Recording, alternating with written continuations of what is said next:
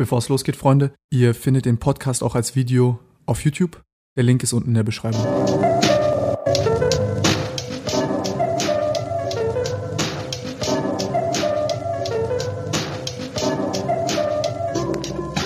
Ich weiß nicht, ob du gesehen hast, wie wir das normalerweise hier machen. Nö, ich mach, ich gehe in die Kalte. Sehr gut. Einfach, ich bin da. Du, wir machen das Gespräch so, wie du es führst. Ich bin dein Gast. Und ich frage immer nie. Äh, mach einfach, so wie du möchtest. Es sei denn, ich, äh, es gibt irgendwelche Rituale, die ich wissen muss? Oder Nein, so? es, gibt, es, gibt keine, es gibt keine Rituale. Also was, was du wissen kannst, ist, ich habe jetzt äh, lange keinen mehr gedreht, Ja. weil ich bisschen äh, so burnt out war. Das Ähm, ist nicht gut. Genau, und dann sitze ich hier wie so ein Zombie, so abgestumpft und dann sage ich, ja Mann, ja Mann, ja Mann, ja Mann, ja Mann. Und dann sind zwei Stunden vorbei, mache ich noch irgendwie ein Placement und dann sage ich, gut, habe ich meinen Job gemacht. Ähm, das aber nicht. Ja, Das, aber jetzt sitzen jetzt hier zwei Burnt-Orte. Du auch? Ey. Wie gesagt, ich werde nur noch von irgendwelchen Substanzen hochgehalten. Legalen. Legalen, guten Substanzen, die der Arzt mir verabreicht, damit ich irgendwie Vitamine und so einen Scheiß habe. Ansonsten bin ich tot. auch da brauchst du dir keine Sorgen machen. Also bei uns so, wenn irgendwas ist, wo du sagst, ey, da bist du nicht happy mit oder ähm, das, die Formulierung soll raus, kannst du auch direkt Alles sagen. gut. Nein, also nur, dass du es Ich, weißt. sag, also, ich bin so slick. Ich bin so slick, Bro. Ich bin, ich bin wie ein grie- griechischer Ringer. So eingeölt, das flutscht alles. Es flutscht alles Das weg. flutscht alles ab. Ich habe ähm, am allerinteressantesten finde ich eigentlich, äh, wir haben gerade ja unten schon länger geredet, finde ich diese, finde ich diese Burnt Out Sache. Woran merkst du das, dass du Burnt Out bist? Boah, wenn du nicht mehr glücklich bist. Ja, Ja, wenn du, wenn du, wenn du feststellst, dass, dass Arbeit richtig üble Arbeit ist. Weil für mich ist Arbeit nie Arbeit eigentlich. Ich stehe auf, weil ich Bock habe aufzustehen. Ich muss was machen, weißt du, und ich kann auch rausgehen und Rasen mähen. Wenn ich aber an Tagen, an denen ich eigentlich so meine Freizeit genieße, wie zum Beispiel mal einen Rasen oder mit meinen Kindern irgendwas machen, wenn das für mich wie Arbeit wird, dann ist das nicht mehr in so einer Balance. Und das merkst du dann, wenn du einfach nur noch müde und schlecht gelaunt bist, so, dann weiß ich, ich bin geburnoutet. wie lange geht es schon bei dir? Jetzt geht's gerade wieder eigentlich. Also ich hätte die Tour nicht geschafft, hätte ich nicht vorher. Haben wir auch schon drüber geredet, aber da kommst du bestimmt noch gleich hin. Ich nehme dir das nicht weg. Ähm, ich war sehr, sehr am Ende. Also die zwei Jahre Corona haben mich schon sehr, sehr fertig gemacht. Ähm, auch in Bezug auf wie Menschen sich verändern miteinander und alles. Das Burnout hat ja auch irgendwie und dann noch Also emotional? emotional auf jeden Fall. Ja, Was Burnout ist ja emotional. Körperlich finde ich, bin ich, ich funktioniere erst in Grenzbereichen so. Ich werde erst richtig gut, wenn alles scheiße ist so. Dann Man muss. Ich, ja, dann kann ich. Ähm, vorher will ich nicht. Aber Davor ist man bequem und dann, wenn so Ja. der Druck richtig kommt, ja, jetzt auf Tour geht. Also alle um mich rum fallen um, wie die fliegen so. Ich stehe noch da, es geht noch. Ähm, aber keine Ahnung. Das, man ist einfach platt. Man ist dann auch irgendwie leer, traurig, müde. Aber wovon? Also was hat dich, was hat dich während Corona so emotional mitgenommen mit Leuten? der Umgang miteinander. Was genau meinst du? Ja, es war so. War das private Sachen, öffentliche Nee, Sachen? also mein, mein privates Umfeld war gut. Die hatten eher Probleme mit mir, weil ich, dann, ich leide laut. Laut und doll. Und äh, Was heißt, du leidest laut und doll? nee, ich finde schon, wenn dann Sachen nicht klappen, die eigentlich klappen, dann bin ich sehr frustriert. Und wenn ich mit mir selber frustriert bin, weil nicht alles läuft, dann, dann zeigt es, halt, ich mache keinen runter, aber mich bin auch nicht aus, zu, äh, auszuhalten. So. Ich, man will auch dann nicht neben mir sein. Es ist, als ob ich einfach durchgehend brenne und alles um mich rum fängt an zu brennen. So. Und das kann, ich schaffe es dann auch, dass es auch jedem anderen schlecht geht. Genauso wie ich schaffe, dass es allen anderen gut geht, wenn es mir gut geht. Das ist irgendwie nicht, äh, nicht die beste Gabe. Die eine ja, die andere ist Fluch und Segen. Deswegen aber, ich habe es reglementiert. Was würde jetzt passieren, wenn jetzt zum Beispiel du jetzt hier wärst mit so... Nein, ich, wär, ich könnte das, das könnte ich wegmachen. Das wäre okay. Ja? Das würde ich schaffen, ja. Aber es ist eher im Privaten so. Also ich bin, wenn Sachen nicht laufen und das Leben so um mich um scheiße ist, dann leide ich da sehr doll und dann merke ich es gar nicht, dass ich vielleicht einfach überreagiere bei vielen Dingen so. Oder dass ich einfach durchgehend unter Anspannung bin. Und so, ich könnte mir die, wie ein Hund dann sich die Foto selber abnagt, so bin ich auch. Ich muss mir dann selbst irgendwie und um mich herum Unruhe verbreiten und irgendwie Probleme schaffen, die ich wieder lösen kann. Es, es ist, Wie ist es dann? Das heißt, du hast irgendein Problem, also es passiert zum Beispiel, äh, irgend, irgendwas passiert, du bist ultra abgefuckt und dann mit Frau oder mit Freunden oder so passiert dann irgendeine Kleinigkeit on top und das ist dann immer dieser konstante Tropfen, der dich... Ich glaube, es sind, ja, das geht. So Freunde und diese Probleme, die kriege krieg ich gut weg. Ich glaube, es ist eher, wenn die Pläne, die ich hatte, so, so Manifestationssachen, wo ich sage, ey, das ist, das, das wird so und ich bin mir sicher und dann klappt's nicht aus Gründen, die man nicht beeinflussen kann. Weil ich selbst kann mich bis an Limit bringen und meine Leute und meine Freunde auch. Aber wenn dann sowas kommt wie Corona, da kann ich ja nichts gegen machen. Und dann sitze ich da und bin so, oh, Du kannst keine Touren spielen. nichts. Ja, aber ich kann auch nichts dagegen machen, dass es jetzt wieder besser wird, so, obwohl ich will. Ah, du bist so machtlos und so. Genau, dann, dann wird's eklig. Dann Hat dich, hat dich das hart getroffen mit Corona? Also äh, Finanziell, oder? insgesamt. Ja. Ja. Wa- Was hat dich am all- allerhärtesten? Ich, hab, weil ich, ich weiß von Freunden zum Beispiel, also die jetzt auch Rapper sind oder so, da habe ich dann, da sagt ja Bruder, lief jetzt übel gut, ich habe mir jetzt Kredit geholt, ich habe mir Haus geholt, ich habe mir noch Auto geholt, ich habe mir noch dies, das und die planen ja mit diesen Einnahmen. Ja. Und dann noch halt Album, Musikvideos sind ja bei dir auch übel teuer. Ja. Ähm, und dann hast du noch deine ganze Mannschaft, die du bezahlst und so. Und du gehst ja davon aus, das wird jetzt weitergehen.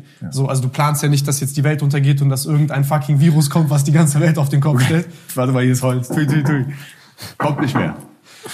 Und dann passiert genau das und dann habe ich es auch bei vielen und dann ist ja so in der Rap, also so bei Rappern, so wie ich das beim Paar auch so mitbekommen habe, war das dann so, das kannst du jetzt nicht so ganz zeigen, weil du was Ja, also, also ich bin, glaub, ich bin da nicht ganz so typisch. Ja, mich hat's getroffen, aber ich bin, ich gehe nicht los und kaufe mir sechs Sachen auf Kredit. Ich Ja. habe mein, mein Haus gekauft, als ich es mir kaufen konnte. Zu einem Zeitpunkt, wo ich es mir hätte zweimal kaufen können. Ich habe äh, meine Leute in Sicherheit gebracht zum Zeitpunkt, weißt du, mit Geld, was da war und nicht mit Geld, was nicht da ist. Und ich habe meine eigenen Rechte dahin gebracht, wo sie hingehören, mit Menschen Geschäfte gemacht, die halbwegs trustable waren in dieser, in dieser Musikindustrie. Ähm, ist jetzt nicht so, dass ich dann da, ich würde nie ins Minus fahren. Dafür war ich zu schlau vorher, Gott sei Dank, weil ich von nichts kam. Aber mir tat viel mehr weh, dass ich ja irgendwie eine Vision hatte für eine Tour. Und ich dachte, ey, ich bin jetzt an einem Punkt in meiner Karriere, so, das ist das Größte, was ich vielleicht jemals schaffen kann. So, Vielleicht geht's danach noch weiter. Also ich habe Pläne auf jeden Fall noch. Aber es war so mein, mein Life-Goal. Und es war der Moment, genau der Moment wäre es gewesen, wo wir jetzt diese Tour, die wir jetzt spielen, gespielt hätten. Und noch mal ein bisschen größer wahrscheinlich vor Corona. Ähm, und dann kam das und ich konnte es einfach nicht realisieren. Das Finanzielle war, ey, du kannst mir doch alles wieder wegnehmen. So wie ich zu dir meinte, ich gehe nicht davon aus, dass, äh, wenn, ein, wenn jemand schlau ist, so, dann kriegt er das auch immer wieder hin. Ich habe den Weg, ich habe die Formel für mich gemacht, so. Ich werde es irgendwie wieder schaffen und wenn ich Baumhäuser baue, dann mache ich das mit so einem Elan und äh, so viel Liebe, dass auch, dass auch die erfolgreich werden. das ist ein schöner Gedanke. Ja, ich krieg's hin, ist mir egal. Und wenn ich damit glücklich bin, dann reicht's ja auch so. Aber es war halt einfach scheiße, dass wenn du an einem Punkt bist, wo du sagst, ey, das ist jetzt dieser eine meine Moment, so, den, dafür habe ich jetzt gerade 15 Jahre jeden Tag gearbeitet, länger als andere, mit meinen ganzen Leuten zusammen, bin ja nicht nur ich, so, weißt du. so Ja, auf diesen Art- Punkt. Und der Punkt kommt auf einmal so, und irgendwas kommt und sagt, nee. Und dann ist dieses Nee so wie Nee. Und das, das war, das hat hart getroffen. Und dann kommt natürlich auch noch dazu, wir haben, vor Corona war ja noch die Zeit ein bisschen anders. Man hatte andere Preise und jetzt gehst du auf Tour und dann willst du den Fans nicht sagen, ey, übrigens kostet jetzt ein Tourticket das Dreifache. Sondern dann habe ich halt jetzt gesagt so, ey, nee Mann, wir ziehen es durch, die Tourtickets bleiben. Und wir nehmen die Unkosten mit und spielen den Leuten eine Tour, die sie nicht vergessen. In der Hoffnung, dass sie wiederkommen und sagen, ey, das hat sich gelohnt. So. Und an dem Punkt sind wir jetzt gerade. Aber das, äh, das Gefühl zahlt sich auf jeden Fall aus. Ich sagte ehrlich, mir ist es das wert, ich würde es immer wieder so machen. Aber es tat trotzdem ein bisschen weh. Ja, nachhaltig ist ja nicht, wenn du zum Beispiel jetzt dann nächstes Jahr nochmal eine Tour spielst, eine neue, dann müsstest du, äh, ich meine, dann kannst du ja auch nicht aus der Tasche bezahlen, das, was du dort an Nee, aber dann machst. weißt du, was du, was du machst. Und ich glaube, die Leute wissen jetzt auch bei dem, was wir da aufgefahren haben, an, man ist halt einfach eine Show. So, es ist kein Rap-Konzert, ich stelle mich nicht mit dem DJ hin, sondern das sind zwei Stunden von Anfang bis Ende, ist jeder Moment, wissen wir genau, was dort passiert an Technik, an wo, wer wie was spielt. Und das sollen die Leute auch wissen und das muss ich auszahlen. Ich meine, die Leute gehen zu Rammstein, weil da muss man die Props geben einfach. So, egal, ob du Fan bist oder nicht, du musst ein Rammstein-Konzert gesehen haben. Ja. So Bucketlist-Dinger schaffen. So. Du hast dich auch angezündet. Ich habe mich auch angezündet, ja. Ich zünd viel an auf der Bühne. Ähm, Ich fand das sehr krass, also so nice. ja, Was war das für ein Gefühl? Hat man da Schiss? ich, ja, aber ich dachte halt irgendwann so, ey, mir war die Message wichtiger, aber ich dachte, ey, guck mal, wenn, du musst ja bereit sein, irgendwas zu machen, was andere nicht machen. So, was hebt dich von anderen ab? Und die Frage kann jeder sich stellen, in jedem Bereich. Was hebt dich von anderen ab? Wie weit bist du bereit zu gehen? So, ich bin bereit, sehr weit zu gehen. Ich finde es sehr krass, weil ich war zum Beispiel häufig, als ich so auf Tour, Touren war, ich bin nicht so ein Konzertgänger eigentlich. Gestern, es tut mir leid, ich habe Pascal abgefickt, weil ich habe mich gestern nicht so gut gefühlt, äh, äh, weil die waren hier mit äh, Raff und Bones. War Genau. auch Full House. Ja. Toi, toi, toi. Äh, nee, war, also ich hätte es auch übel gerne gesehen. Und dann aber weiß ich das übel oft, dass ich aber äh, bei jetzt anderen Konzerten nicht so war. Okay, das ist schon gut, aber das ist echt so ein krasses Downgrade zu, zu, zu Kopfhörererlebnis. Ja. Und es hat mich echt lange dann so mitgenommen und dann hast du aber auch gesehen, dass es echt einige gibt, die das wirklich runterrotzen. Ja. Also die gehen dahin, nehmen das Mic, ziehen da irgendwie ihre Stunde, anderthalb durch, kommen dann irgendwie noch zu spät, zu zwei Stunden Ja, und dann ähm, das hat, da, da, da hat mich, also da muss ich sagen, das ist schon so das ein oder andere so, so, so, so, so, so, so, so eine Enttäuschung, wo ich so gesagt habe, okay, da bin ich jetzt mit dem Künstler ein bisschen auseinander. Das ist aber eben auch wie der Künstler das wertschätzt, ne? Mhm. Wenn du, Das sieht man daran sehr, finde ich. genau, wenn du, also es kann auch eine 5000er Halle sein oder 10.000, ist es scheißegal. Ich bin vor jedem Konzert, mir geht alles aus meinem Körper raus, weil ich habe eine riesen Ehrfurcht vor den Menschen. Ich will da hingehen und ich will es krass machen, weil ich weiß, genau von dem, was du jetzt gerade erzählst, ist ja, genau diese Ansicht, die man sich eigentlich als Künstler wieder aufrufen sollte, um zu sagen, ey, wie viel Wert gebe ich den Leuten noch mit? Oder nehme ich das jetzt ernst oder will ich einfach einen schnellen Taler machen? So. Ich scheiß auf den Taler, weil ich finde Reputation wichtiger als Taler. Und Menschen, die was mitnehmen, so, ich meine, die teilen ja was mit deiner Musik. Und dann sollte man das irgendwie ehren auch, weil es ist nicht selbstverständlich, dass da tausende Menschen kommen. Kannst du, ich erinnere mich immer an den Tag, wo ich mehr auf der Bühne als vor der Bühne war. Was für ein Penner ich da noch war. Wie, weißt du, das war, und ich sag mir das vor jeder Show, stehe ich da mit so einem Zittern und sag so, ey, du musst gut sein, Alter. So, egal wie, ob ich krank bin oder nicht, gib mir Infusionen, scheiß drauf, ich muss gut sein. Falle ich um, bin ich krank, gib mir Antibiotika, scheiß drauf, ich muss gut sein. Ich sag keine Show ab, egal, ich will mit einem Bein spielen. Mir wurscht. Ich habe auf der Show, ich habe eine Rippe angebrochen, das ist auf der Seite am Arsch, mein Band ist angerissen am Knie, mein Zeh blutet die ganze Zeit durchgehend. Ja, ich hab's gesehen. Ähm, aber es ist, wäre mir egal, ich würde mit einem Bein spielen. So, weil da kommen, auf der Tour waren jetzt 200.000 Menschen, das ist nicht selbstverständlich, dass sie kommen. Weil Ich meine, welches Recht gibt dir irgendwer, dass so viele Menschen dich sehen wollen? So, das ist ja eine Energie, die nimmst du aus diesem, nimmst du nur was oder gibst du auch was zurück? Gibt Sauger und es gibt Leute, die geben Energie zurück. So, und ich hoffe, ich habe die Balance. Das hast du dem Felix Lobrecht denn gesagt. Da gibt's viele, die äh, predigen Wasser und saufen Wein. Ich bin auch, ich sauf auch mal auf Wein, aber ich versuche an einer Hand zurückzugeben. So, ich glaube, dass du das, was du nimmst aus diesem Leben, irgendwie auch zurückgeben solltest. So, weißt du, du sollst dir was nehmen, gönn dir nur Uhr, gönn dir alles. Aber wenn du das dann in so einem mit einem Mindset machst, wo du sagst, ey, ich habe auch eine Verantwortung auf irgendeine Art und Weise, auch da zu sein und das ist mein Job und nicht nur ein Job, sondern es ist das, was ich liebe, dann gleicht sich das aus. Wenn du mit derselben Energie gibst, wie du nimmst, ist es gut. Dann haben wir Yin und Yang. Ich glaube auch, dass viele Fans dir das, äh, glaube ich, verziehen hätten, beziehungsweise verstanden hätten, dann hättest du gesagt, ey, mich kostet das jetzt Nee. 50 Euro mehr, ich teile mir die Kosten mit euch. Nee, Oder wie auch immer. Nein, das kannst du nicht. Ja, es Die- ist, ist krass, dass die- du machst. die Ich will nur ja sagen, nicht- dass das okay gewesen wäre. Ich glaube auch, aber das ist ja auch irgendwo dann, dass du den Leuten auch wieder mit einem Beispiel vorgehen musst und sagst, ey, es ist nicht selbstverständlich. Wir gehen dann zusammen durch eine Scheißzeit und dann sind die auch wieder da. Mhm. Wenn du sagst, ich spiele jetzt eine Tour und ihr habt gesehen, was wir da auf die Beine stellen, wir wollen noch ein bisschen mehr, ist okay, wenn die Ticketpreise. Nein, ich will es nur unterstreichen. Also verstehst du, weil du musst dir überlegen, du lässt ja wirklich selber auch sehr viel dort liegen und wenn du mit einer Nullnummer bei sowas rausgehst, also du zahlst ja mit deinen Nerven, mit deinem Körper, mit, mit allem, was du gerade machst, weil du sagst, ich habe dieses Gefühl, diese Verpflichtung, dass ich das den Leuten schuldig bin. Und ähm, ich weiß, dass jetzt Leute denken, ja, der ist eh reich und der hat's ja sowieso und so. Aber Reich an Schulden, Alter. ja? Reich ist immer nur an Schulden. Nein, aber verstehst du, also das ist, also ich brauche nicht sagen, ob du es verstehst, weil du verstehst Nee, es sehr klar. gut, aber Leute daheim verstehen das eben nicht, was es heißt, ähm, dann sowas Intensives zu machen und eben am Ende äh, viele Sachen zu bekommen, aber halt kein Geld. Ja, ja. Weil kein Geld ist auch nichts. Es ist immer so, die Frage ist, wo man dann nach draußen sagt, weißt du, also was ist Geld noch, wenn du jetzt da über ein Unternehmen redest, was losfährt, was vier Millionen Euro kostet. Was jeden Tag irgendwie, ich glaube, 200.000 Euro kostet an Trucks und so. Da verschwimmen irgendwelche Grenzen. Ich gucke mir die Zahlen nicht mehr an. Ich sage am Ende nur noch, ey, ist das irgendwo gleich? So sind alle bezahlt, sind alle satt? Ja, okay, ja, gut. ja. Dann ist für mich, ich brauche nicht alles. Für mich ist der Moment, wo ich sage, okay, pass auf, im nächsten Jahr oder im Jahr darauf kann ich dann nochmal sagen, wo, wo vergrößern wir uns. Und aber auch immer irgendwie Gewinn bringt und nicht Gewinn bringt auf, ich habe jetzt die riesigste Villa, Ja, ja, ich verstehe. sondern Gewinn bringt auf, die Sache wächst so. Und für mich ist irgendwie immer, das ist auch, kommen wir wieder zurück zu den Depressionen, weil ich, ich habe ja eine Vision gehabt und ich habe das manifestiert, die, das, diese Sache, was ist das, was wir da machen? Was, was nehmen sich die Leute mit von dem, was ich da tue? Ist mir wichtiger als, weißt du, also da ist der Kosten-Nutzen-Faktor, ist, Nutzen ist mir dabei wurscht, solange ich gut lebe. Und ich sage aber, die Vision geht voran und äh, wir schaffen das, dass 15.000 Mann wie ein Mensch sind an einem Abend. Und das schaffen wir irgendwann mal, dass 20.000 wie ein Mann sind oder 60.000 im Stadion hoffentlich. ähm, und was mitnehmen nach Hause und gute Gefühle mit nach Hause nehmen, dann scheiß auf die Villa, weil wenn ich umfall, irgendwann, draußen, morgen, heute, bei der Treppe, weiß man nicht, Ja.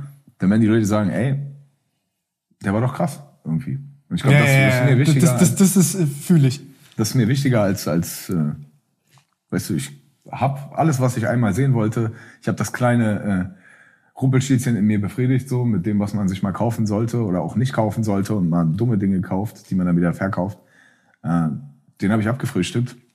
Und jetzt sitze ich hier und sage, okay, was bleibt von dem anderen übrig? So. Mhm. Und daran arbeite ich gerade. Aber du bist jetzt auch fortgeschritten in deiner Rapper-Karriere. Also ich, wann hast du angefangen? 2010? 2008 kam. Acht? Ja, ich habe letztens bei Raff, was heißt letztens, Raff hat immer diese älteste Juice, da sind wir beide drin. Die liegt immer in dem Studio auf dem PC. Ich weiß nicht warum, aber Grüße an der Stelle, weil die erinnert mich auch wieder an die Zeit, so, wo meine erste Platte rauskam. Da haben wir irgendwie tausend Stück davon verkauft und die waren in der Juice und ich war so, ich bin in der Juice, Alter. Jetzt ist alles so, was ist Juice?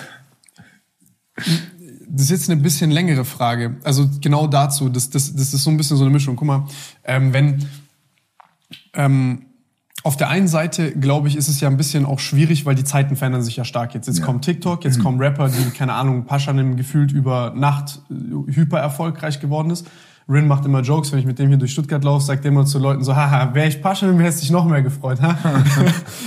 Und ähm, dann sehe ich, wie soll ich sagen, also ich habe das ja jetzt beobachtet mit, mit, mit, mit, mit als, als Kolle und Farid groß geworden sind, weil ich mit Kolle sehr früh die Boss-Trafo damals da gemacht habe.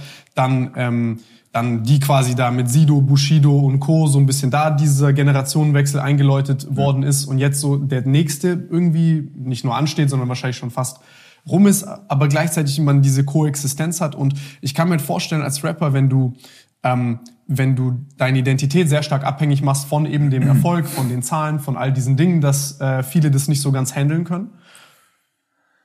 Boah, ich glaube auch, dass viele, dass die Industrie sich so extrem verändert hat und über Nacht Zauberknöpfe gedrückt werden konnten, die damals in der echten Karriere nicht gedrückt wurden. Ähm, dass da heute Egos entstehen und Bilder nach außen für neue Künstler, dass das alles so schnell gehen kann und muss, wie schnell man aufploppt, wie schnell nicht. Würdest du tauschen mit einem von Nein, heute? niemals. Niemals. Will ich gar nicht. Ich will arbeiten so. Und ich bin kein Fan von Algorithmen. Ich bin kein Fan, mich vor eine Kamera zu stellen, um irgendwas zu tanzen, was dann vielleicht gerade irgendeinen Hype hat oder so. Ich bin Fan davon, sich selbst zu definieren. Ähm, mit Fehlern. Mit vielen Fehlern, aber dann auch daraus die richtigen Konsequenzen zu ziehen so und eine Person zu werden, die ein echter Künstler ist so und nicht eine Kunstfigur, sondern ein Künstler, jemand, der ein Überlebenskünstler ist für mich ein Künstler und nicht eine Kunstfigur. Ähm, und wenn man sich dadurch nur definieren kann, dann verändert das irgendwann den Charakter. Aber wenn du aus deinem Charakter heraus eine Person schaffst, die du eigentlich schon bist, so und die immer nur weiter wächst, dann ist das ein Mehrwert. Und das passiert heutzutage eben nicht. Heutzutage hast du irgendwelche Kunstfiguren, wie dieser Tisch. Der ist schön. Aber weißt du, wie ich meine? Das ist halt eine Glasplatte und eine wunderschöne Glasplatte, aber ist halt auch durchsichtig. Und ich brauche sowas wie, wie ein Baum wächst über Jahre und wächst und wächst. Hat da ein Ast, da eine Kerbe, da.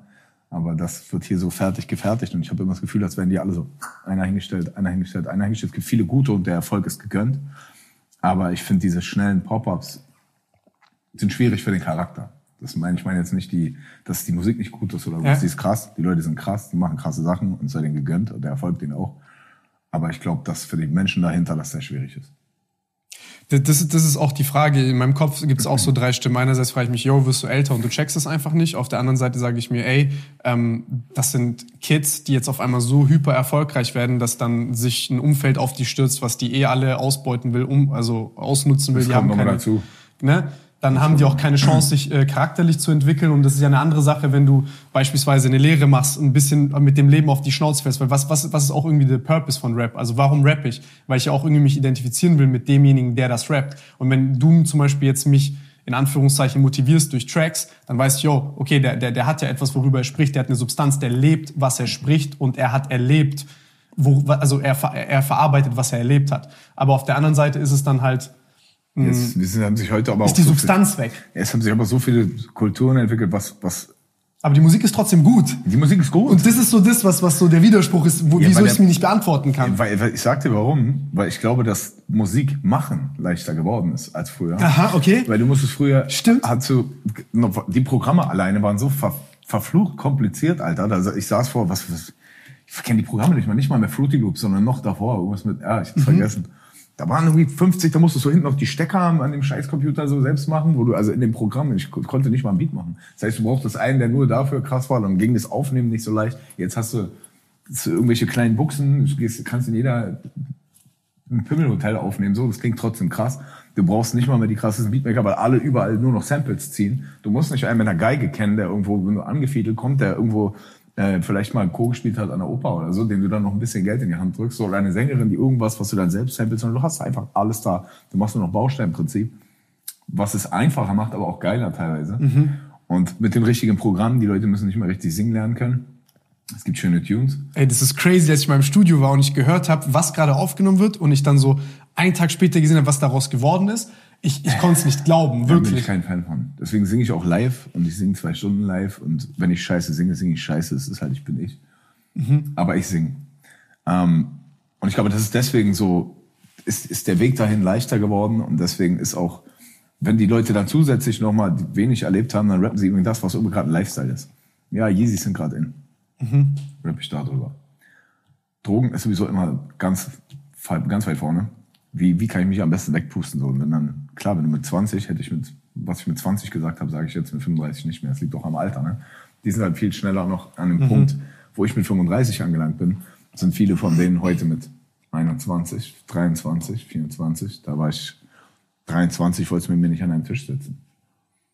Da war ich noch ein anderer, so. Und da hätte ich wahrscheinlich auch noch genau dasselbe gesagt. Deswegen ist halt, haben sich halt die, die Wege dahin nur verschoben, so. Und die sind, haben viel schneller Zugang zu diesem massiven Erfolg, Geld und unter anderem auch solchen Menschen, die dann auch noch prägen drumherum. Sind ja immer Umfelder, weißt du, wenn da so Gauner sehen nur irgendwie, das ist wie hier dieses schöne Wasser, weißt du, als Gauner denkst du, oh, hm, das sieht gut aus, wo ist denn der Topf davon? Ja, dann nehme ich doch den Topf gleich und dann mache ich das zu meinem Topf. Ja, da kenne ich ganz wilde Geschichten. Ja, gibt's viele wilde Geschichten. Mit so, ey, Bro, komm, Club, wir zahlen, ah, hier, guck mal, schöne Frau. Ah, Bruder, die ist dann doch irgendwie 15 gewesen am Ende und hier sind ein paar Bilder oder was auch immer. Das ist echt. Ja, ähm, das ist noch dreckiger. Ich rede da eher von Straße, wo die Leute sagen, hey, du brauchst jetzt Schutz. Ja, ja, das, das, das ist, sage ich mal, die, die elegante Variante, wo sich dann Leute dann selber kommen und sagen, yo, ich will Schutz haben, weil es für mich auch cool ist oder man auch so aufgewachsen ist, was ich auch verstehe. Nein, es gibt aber viele. Es gibt äh, Rapper auch, die gar nichts. Wenn du nicht rausgehst und dir auf die Brust trommelst und nicht behauptest, dass du krasser bist als alle anderen, vor Mhm. was musst du dich schützen? Ja, ja, aber wenn du es machst, dann lädst du es ein. Genau, selber schuld. Also, Dann weißt du, die Geister, die du riefst. Ähm, und ich glaube, dass das gerade generell, es ist eine giftige Phase geworden, wo Menschen Zugang zu Geld, Macht und was, also was Macht? Macht ist ein beschissenes Wort dafür, aber einfach Geld und ein bisschen Einfluss, bisschen Einfluss, so Mhm. gering. Kommst, du- für, für manche Leute ist ja schon, oh, wir kommen in die Clubs rein, das ist schon Einfluss. Ja, das ist ja das, was ist in der Perspektive von den Menschen. Ich meine, wie war das bei dir, als du jünger warst? Hättest du ja auch gedacht, wie krass ist das jetzt? Aber ich Ähm, gehe in keine Clubs. Also ich war nie so, guck mal, ich wollte nie in Clubs. Ich hänge da nicht ab. Ich, wie gesagt, ich bin Vater von drei Kindern, mir ist Latte alles. So. Ich bin froh, wenn die nicht in Clubs gehen. Aber ich meine, ich glaube, dass das einfach so diese Zugänge sich verschieben, dass man sagt, oh, man kriegt Sponsoring, man kriegt das, also, das will ja jeder haben. Das wir sind ja alle nicht äh, gefeit davor. Jeder möchte irgendwie gewertschätzt werden oder irgendwie was haben, was, was, weißt du, deswegen suchen sich alle diese Zugänge und Rapper sind halt gute Zugänge dafür und diese Industrie generell.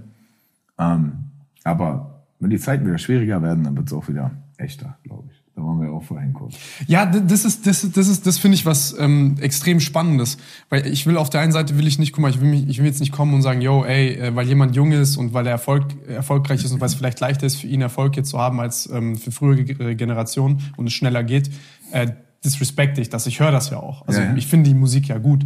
Ich frage mich dann nur in diesem Moment halt so, okay, das ist jetzt so ein Mut von mir, äh, den ich, also ich feiere das, ich fühle das, ich finde das sehr gute Musik, aber ich frage mich halt, Okay, jetzt zum Beispiel so wie bei dir, ist ähm, die Art von Musik, die du machst oder die Werte, für die du stehst, äh, das ist selten. Also es ist ja wirklich nicht so häufig, dass, also vielleicht gibt's Leute, die mal einen Motivationstrack machen oder so, aber da weißt du dann auch, wenn du mit zwei Augen drauf guckst, dass sie das nicht wirklich leben. Ja. Ja, man kann, es kommt immer drauf an, wie genau man hinguckt. Ja. Ich bin auch an vielen Stellen meines Lebens nicht. Äh, man fällt immer mal hin und steht immer wieder auf. Okay, aber du gehst ja offen damit um und das ist ja vielleicht auch der, der, der Teil davon. Also ist ja bei mir genauso. Ich bin Ich auf hab- 35 geworden, Alter. Was soll ich jetzt so sagen mit 35? Weil ich habe irgendwann mir die Frage gestellt, ey, ähm, ich bin mit 27 Vater geworden, das erste Mal. Und vorher habe ich aber auch schon gesehen, mein Vater guckt ja auch auf mich so. Was soll ich von meinem Vater, der wirklich Sachen gemacht hat, von denen, das findest du nicht in solchen Rap-Songs von denen, sondern der kam aus dieser Welt. Und hat niemand über sowas gesprochen. Das war eine andere Zeit so. Da hat man nicht über sowas geredet. Da war man ein Gentleman, ist ruhig. Und man hat Sachen gemacht. Und man, welcher Vollidiot trommelt sich auf die Brust? Dann geht doch gleich eine Anzeige über dich selbst stellen. Ja, ja. So ungefähr. Aus der Welt kam mein Dad. Und dann gucke ich halt, mein Vater, mein Vater guckt mich an, was bist du für ein Hampel, Mann? Was rappst du da? Dann geh dich doch anzeigen. Geh direkt. Geh in den Knast. Was stellst du dich hier hin und trommelst dir auf die Brust? Das bist du lächerlich. So bist du ausgelacht. Aber ich so, okay, er hat ja recht. Ist so lächerlich einfach.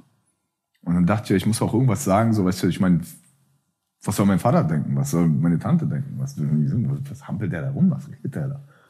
So, dann habe ich gedacht, okay, ich kann auch irgendwie authentische Musik machen. Mit, mit einem Zwischenweg. Zwischen die, weißt du, ich kann charmant über Sachen reden, so. Ich kann das umgehen, aber ich kann aber auch offen und ehrlich sagen, wenn ich schwach bin. Weil ich bin stark genug, um zu sagen, dass ich schwach bin. Ja, fuck it. Wer will mir sagen, ich darf nicht weinen? Hier, ich stehe. Hol, hol mir, wen du willst. Ich sag, wenn ich sag, ich Ja. will weinen, dann weine ich so. Ja. Und das können halt andere mit ihren Egos nicht. Ich kann das ganz gut. Ich bin damit cool. Ich gehe damit um, offen und das macht mich eigentlich unangreifbar so. Und es wäre schöner, wenn mehr Leute so wären. So sag doch, wie schwach du sein kannst. Das macht dich viel stärker. Als wenn du da rumtrommelst und selbst Anzeigen stellst in Rap-Songs. Das war eigentlich so mein Beweggrund, so die Musik zu machen. Wo ich dann gesagt habe, ey, ich habe Leute, die Davon irgendwie gibt's zu wenig. Bestimmt, aber es sind auch Menschen ändern sich. Hoffentlich. Ja. Hoffentlich. Ja. Ähm, nee, ich finde es ich finde es sehr krass. Also ich finde ähm, genau das, was du gerade beschreibst, ist vielleicht auch eine Sache, die so ein bisschen fehlt. Ähm, die ich schön finde, dass du hast ja häufig als Mensch hast du irgendwie ein Gefühl und du fühlst dich mit diesem Gefühl alleine und dann suchst du irgendwo oder dieses Gefühl findet dich und du sagst dann, ey, da ist jemand, mit dem connecte ich jetzt, weil du genau, weil, weil ich vielleicht denselben Struggle habe wie du. Und dann identifiziere ich mich darüber mit der Musik. Also ich, ich fühle Dafür ist das. ja Musik da, immer. Egal. Genau. Lifestyle oder was auch immer, es kann alles sein. Es kann das Gefühl sein, es kann Lifestyle sein. Weißt du, wenn man Ja. sagt, ey, der rockt die Sachen, geil, ich feiere das gerade. Ja, ja. Diesen, das bringt den Vibe. Und das ist ja alles auf, auf jeder Ebene, von emotional bis materiell, connectet man sich ja mit Musik, weißt du. Und ich glaube, dass die Zeit wieder zu emotional zurückgeht jetzt. Dass die Leute sagen, ey, die Zeiten werden schwieriger und sich mehr noch damit connecten werden und sagen, ey, fuck, doch, jetzt fühle ich wahrscheinlich doch eher diese Sachen, weil ich damit mehr in ähm, Berührung komme, weißt du, wenn es jetzt wenn wieder härtere Zeiten kommen und die Leute alle strugglen und sagen, ey, okay, Man struggelt ja selbst. genau. Also, verstehst Ja, du? Also, das ist ja, du, du verarbeitest ja das, was du selber spürst. Ja, richtig, aber wenn die Zeit so easy war, weißt du, wo es jetzt so, ich meine, ich war ja selbst so, ich habe ja, Ja, selbst ja, Songs so, und jetzt merke ich auch plötzlich wieder, wenn ich so Songs wie nur für dich schreibe und was da für ein Anklang kommt, plötzlich aus nix. Mhm, das war, war keine geplante Single, gar nichts. Und das, wenn ich den live spiele, in der, Montag wirst du sehen, was da abgeht, wo ich dachte, ey, wo kommt das her? Ich hatte schon ganz vergessen, dass so eine Songs, dass eine Ballade überhaupt irgendwo mal poppt. Also die werden ja nicht mal mehr berücksichtigt von, von Playlisten zum Beispiel. Aber dass Leute dann diesen Zugang dahin finden, weil sie sagen, ey, ich fühle das. Und das merkst du dann bei so einem Konzert eben so. Und das ist eigentlich wieder schon wieder was Gutes, dass aus dem Negativen, was gerade so alles passiert auf der Welt, so wieder so eine Momente entstehen. Unabhängig von dem Song oder generell, dass sich Leute wieder auf so emotionalen Ebenen connecten, was lange nicht der Fall war. Glaubst du, dass es passieren wird jetzt? Ja. Ich glaube schon, ich glaube, dass, also ich muss immer wieder ein Zitat bringen, ich, das, glaub, das hat irgendein Scheich mal gesagt. Ähm, der meinte, ich bin auf Kamelen geritten. Mein Sohn fährt jetzt fünf Bands. Sein Sohn hat drei Lamborghini und zehn Bands. Dem Sinne so Aber wie der Kamele. Dem, dem sein Sohn wird wieder, wird wieder Kamele rein. ne? Ich, äh, ja, ja, ich, Und es gibt ganz viele Varianten von dem. Daraus lernen wir, nice. äh, harte Zeiten machen starke Menschen. Starke Menschen machen schwierige Zeiten, weil sie sich weniger damit beschäftigen, was noch so kommt, äh, übermorgen. Und, aber daraus resultieren wieder starke Menschen. Und ich glaube, das ist einfach ein Zyklus, in dem wir schon 1000 Mal waren als Menschheit. So. Jetzt sind wir halt wieder da. Und morgen nicht mehr. Vielleicht sind wir da nicht mehr da, Ja? aber unsere Kids. Ja. wie, wie gehst du damit selber für dich um? Also zum Beispiel, keine Ahnung, ich habe dieses Zitat ist für mich echt auch so ein bisschen immer Life-Changer gewesen, weil ich das gemerkt habe so in meinem Leben. Es gibt so, ähm, ich glaube, ich sag mal so, ich als Person des öffentlichen Lebens, ich hatte so ein Problem. Das war, ich habe mein Selbstwertgefühl sehr stark daran gekoppelt, auch wenn ich immer dachte, ich stehe drüber an das, was ich mache. Ja, Ne? ja kenne ich. Läuft gut, fühlst du dich gut. Ja, ja, ja. Läuft scheiße, fühlst du dich scheiße. Ist Ist, sehr ungesund. Ja. Ähm, also äh, ja, es ist so, aber es ist auch sehr ungesund. Es ist ungesund. Ja, ja, ich, ich habe es bestätigt. Ich, ich kann es bestätigen. Und ähm, ich habe bei mir gemerkt, dass ich dann, okay, ich habe gemerkt, es ist ein bisschen, meine, also mein, mein Wille ist eine, ist eine Ameise, die will jetzt dahin gehen und sagen, ich möchte bodenständig bleiben, ich möchte gescheit sein, ich möchte hart arbeiten, ich möchte, also ich möchte das sein, wer ich gerne wäre. Aber darunter ist, diese Ameise läuft auf so einem Elefanten, der in die entgegengesetzt. Genau, also ja. so das Ego und all diese, sage ich mal, ein bisschen primitiveren, unterbewussten Mechanismen und das Umfeld, was man so hat. Nicht nur die Menschen, sondern ich glaube so, also mit Umfeld meine ich auch einfach, dass man im Internet ist. Ja. Weil man guckt viel auf Zahlen, weil das ist das Einzige, woran du es auch irgendwie festmachen kannst. Auch wenn ich das immer gehasst habe und, und nie mich so verhalten habe oder es zumindest versucht habe. Aber das hat dann bei mir häufiger dazu geführt, dass ich das eher ähm, einfach gar nicht gemacht habe oder, oder, oder liegen lassen habe oder nicht angeguckt habe. Und das ist dann auch kein nachhaltiges Ding. Und was ich sagen will ist, ich habe für mich dann so entschlossen, habe gesagt, okay, ich brauche jetzt diese Dosis Härte, die ich in meinem Umfeld nicht habe, Ja. muss ich mir selber geben. Okay, heißt, ich kann aufstehen, wann immer ich will, ich muss um 6 aufstehen oder um 6.30 Uhr. Ja. Ich habe warmes Wasser daheim, okay, ich muss mich kalt duschen. Ich habe, also nein, verstehst du? Und, Ja, ja. und, und okay, ich kann den Dieser ganzen hier. Tag, ja. äh, ich, ich, ich bin, ich bin, äh, ich kann den ganzen Tag rumsitzen, Leimroller fahren und irgendwo hinfahren. Okay, also muss ich Sport machen und so weiter und so fort. Und ähm, das ist so mein Umgang damit. Und jetzt, wie, wie siehst du das? Sagst du, das wird wieder kommen und man wird dann arrogant, ignorant und dann wird man wieder humble und das hängt davon ab? Oder wie gehst du damit um? Ich glaube, dass das so ein Monster ist, was man füttert. Was man in sich selbst füttert die ganze Zeit so. Und man muss den Punkt, also egal wie man es macht, wenn man den Punkt erkennt, wo es ungesund wird und dagegen arbeitet, egal mit was, so, es kann ja, ich hab, für mich ist Internet jetzt, ey, ich mach nur was muss, weil da drin einfach zu viel. Ich habe gemerkt, es macht mich unglücklich, weil ab irgendeinem gewissen Grad wachst du auf und merkst, wenn Menschen über dich sprechen. Wenn genug Menschen über dich sprechen oder irgendwas, das merkst du unterbewusst. Das ist einfach eine Energie. Ich glaube an Energien so und ich glaube, dass wenn 50.000 Menschen einen Gedanken haben, sind die unaufhaltbar, unaufhaltsam. Wenn die einen Gedanken haben. Egal gegen was. Ja, ja, ja. Siehst du, es braucht ein Drittel von einer Population und kann jede Regierung geschützt werden. Ich glaube sogar 4% oder so reichen. Au, du siehst ja. Noch weniger. Also um zu putschen. Ja, und äh, so, so. Genauso funktioniert das aber auch mit Energie, wenn Menschen über dich sprechen, im Positiven wie im Negativen. Und wenn du dich davon aber irgendwo loslösen kannst, weil du sagst, also ich habe es mir so, da drinnen ist einfach hier, wenn wir uns nicht sehen. Ich kenne dich nicht und ich habe dich heute kennengelernt. Ich wollte auch nichts vorher gucken, weil ich vorhin wurde ich gefragt von den Jungs, ey, weißt du was kommt? Ich sage, nee, will ich nicht, weil ich will ihm die Hand geben und ich will ihm in die Augen gucken. Und dann haben wir unten gequatscht gerade und es ging relativ schnell und wir waren direkt warm. Und das ist eigentlich Menschlichkeit, weil in diesem Internet verliert man das. Man guckt auf den Bildschirm und man kann direkt schreiben, was ein Wichser. Was man als erstes denkt. ja, aber.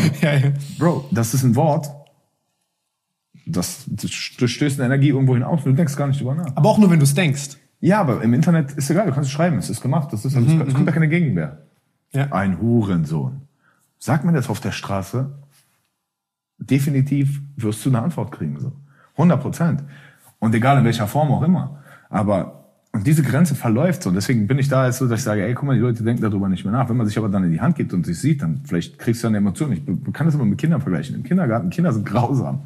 Was habe ich mit meinen drei Kindern jetzt nicht schon alles miterlebt? Was macht das? Tun die sich manchmal an, aber dann sehen die, scheiße, ich habe was gemacht und sehen die Reaktion im anderen Kind und werden dann auch traurig und sehen, scheiße, ich habe das erste Mal was ausprobiert und ich krieg, ne, ich krieg eine, eine, eine Reaktion, die verletzt mich auch, eine Emotion. Und diese emotionslose Internetbarriere, die macht das alles weg. So. Und deswegen sage ich nur noch, ey, ich gebe Menschen die Hand, ich gucke Menschen in die Augen, die ich sehe und äh, erwarte das auch, dass Menschen mich sehen und kann das da ein bisschen besser loslassen. So. Und ansonsten geißel ich mich natürlich auch hart. So. Ich sage, hey, ich versuche so humble wie möglich zu sein, jeden Tag, jeden Morgen und ich hole aus mir die beste Version raus und bin emotional irgendwie so reif, wenn ich meditiere oder Eisbaden gehe oder whatever, dass mich diese Barriere in diesem nichtssagenden Etwas, was dieses Internet ist, was man für sich nutzen kann, was man aber auch gegen sich haben kann, einfach abschaltet. Weil wenn du dein Handy wegschmeißt, ab dem Moment, ich sehe von dem nichts mehr. Ja, ja, bist frei. Ja. Wenn ich im Maisbad, was da hängt, das ist keiner von denen. Die Leute, die mich ansprechen auf der Straße, und das, was da manchmal steht im Internet, es kommen nur coole Leute. Die Ja, Leute ja. sind meistens immer sehr, sehr nett. Und ich habe nur, also mir geht's wirklich gut, seitdem ich sage, ey, fuck it, ich suche nicht mehr nach mir und so. Und was über mich alles gesagt wurde, selbst checkt's da hin, wo es ist. Das interessiert mich, interessiert mich null. Ich gehe raus, ich habe meine Kinder an der Hand und Leute kommen und sind alle nett. Dann frage ich mich, wo sind denn die anderen alle? Vielleicht gibt's sie gar nicht. Und vielleicht waren die ja, vielleicht haben die ja auch mal irgendwas geschrieben, aber die kommen ja trotzdem nett. Also wenn ich einfach wegfilter, was da ist, dann kommen ja eigentlich nur noch nette Menschen zu mir. Und seitdem lebe ich echt gut so. Und äh, seitdem ich sage, ich gucke auch über andere nicht mehr, weil ich will das ja auch nicht machen. Weil ich bin ja selbst genauso krank. Immer so, boah, das hat mir jetzt gar nicht gefallen, was er da gesagt hat. Und dann kommt dieser kleine, dumme, wie du sagst, Elefant, die sagt, was ein Wichser. Ich sage, warum nicht? Ich guck nicht mehr. Ich gebe den Leuten die Hand und das als Max zu, zu Tim jetzt so, hab gesagt, ey, war geil. Und schaff diese Fake-Welt nicht mehr. Und das hat mir ja extrem geholfen, da nicht mein Ego, weil ich war ja auch da drin gefangen so. Das macht irgendwann harte Depression. Jetzt ich, versuche ich irgendwas zu machen. Aber wenn ich Was hat dich, was hat dich da äh, so runtergezogen? Alles einfach, wie schnell es ist, dass Leute da Dinge sagen, so dann, wenn es an Kinder geht und so und Leute so Sachen schreiben, die verletzen einen. Mich, mich kannst du nicht verletzen. So. Aber wenn es dann an meine Family geht, da kommt dann so ein Urinstinkt aus mir raus, da würde ich morgen. Dann muss Was man ist jemand irgendwie gesagt, du bist kein guter Vater oder? Ach, das werden viele sagen, Alter. Ich bin ich, die sind super. Denen geht's gut, die sind alle fit. Das wird man sehen, wenn die erwachsen sind, wie gut ich als Vater war. Aber gibt andere Dinge, einfach schlimme Sachen, das will ich nicht mehr aussprechen. Die Leute, einfach Leute so raus, rausschreiben. Ähm, aber auch da, das ist nicht echt. Und man muss halt unterscheiden, was ist echt und was ist nicht echt. Und alles, was da drin ist, ist nicht echt. Man kann es für sich nutzen und man kann es nutzen, um, um mit Leuten zu kommunizieren. Man kann es aber auch nutzen, um sich irgendwie abhängig von einer Meinung zu machen. Weißt du, und dann füttert man irgendwie nur sein Ego. Und ich bin ich, ich stehe auf der Bühne, ich mache meine Sachen, ich bin an jedem Tag so gut, wie ich sein kann. An anderen mal schlechter. Aber ich bin halt ich. Wie ist das jetzt für dich, wenn dir so zum Beispiel so konkret so ein Scheiß vorgeworfen wird, dass du irgendwelche 100 Kilo über die Grenze geschmuggelt hast oder so? Also erstmal ist die Tatsache, was da passiert ist, ist uncool so, weil es waren Ermittlungen, die einfach an die Presse gegeben wurden, die nicht mal bestätigt sind. Also es gibt ja nicht mal eine Anklage. Von daher kann ich dazu Okay, krass, das ich, ist sehr gottlos. will ich dazu nicht sagen so. Ähm, Fakt ist, ich nehme keine Drogen und äh, so kann ich stehen lassen erstmal. Ich habe halt ein Umfeld gehabt, was ein Umfeld war. Aus dem bin ich irgendwie entsprungen, das kann man sich nicht aussuchen. Und ja, da sind wir wieder bei der Presse. Aber es ist, wie es ist. Heute wird das gesagt, morgen wird das gesagt. Und ich sitze hier, ich bin immer noch Max. Ich bin derselbe Max wie von vor 15 Jahren und der sitzt auch immer noch hier. Und wer meine Texte hört, das bin auch zu 100% ich. Der kann sich alles erklären, was da gefragt wird. Wie ist das ähm, für dich mit jetzt, wenn ich das auf so einen Zeitstrahl pack, weil das finde ich immer ganz spannend. Du hast dich ja, gibt ja Rapper, die entwickeln sich weiter, gibt welche, die entwickeln sich nicht weiter.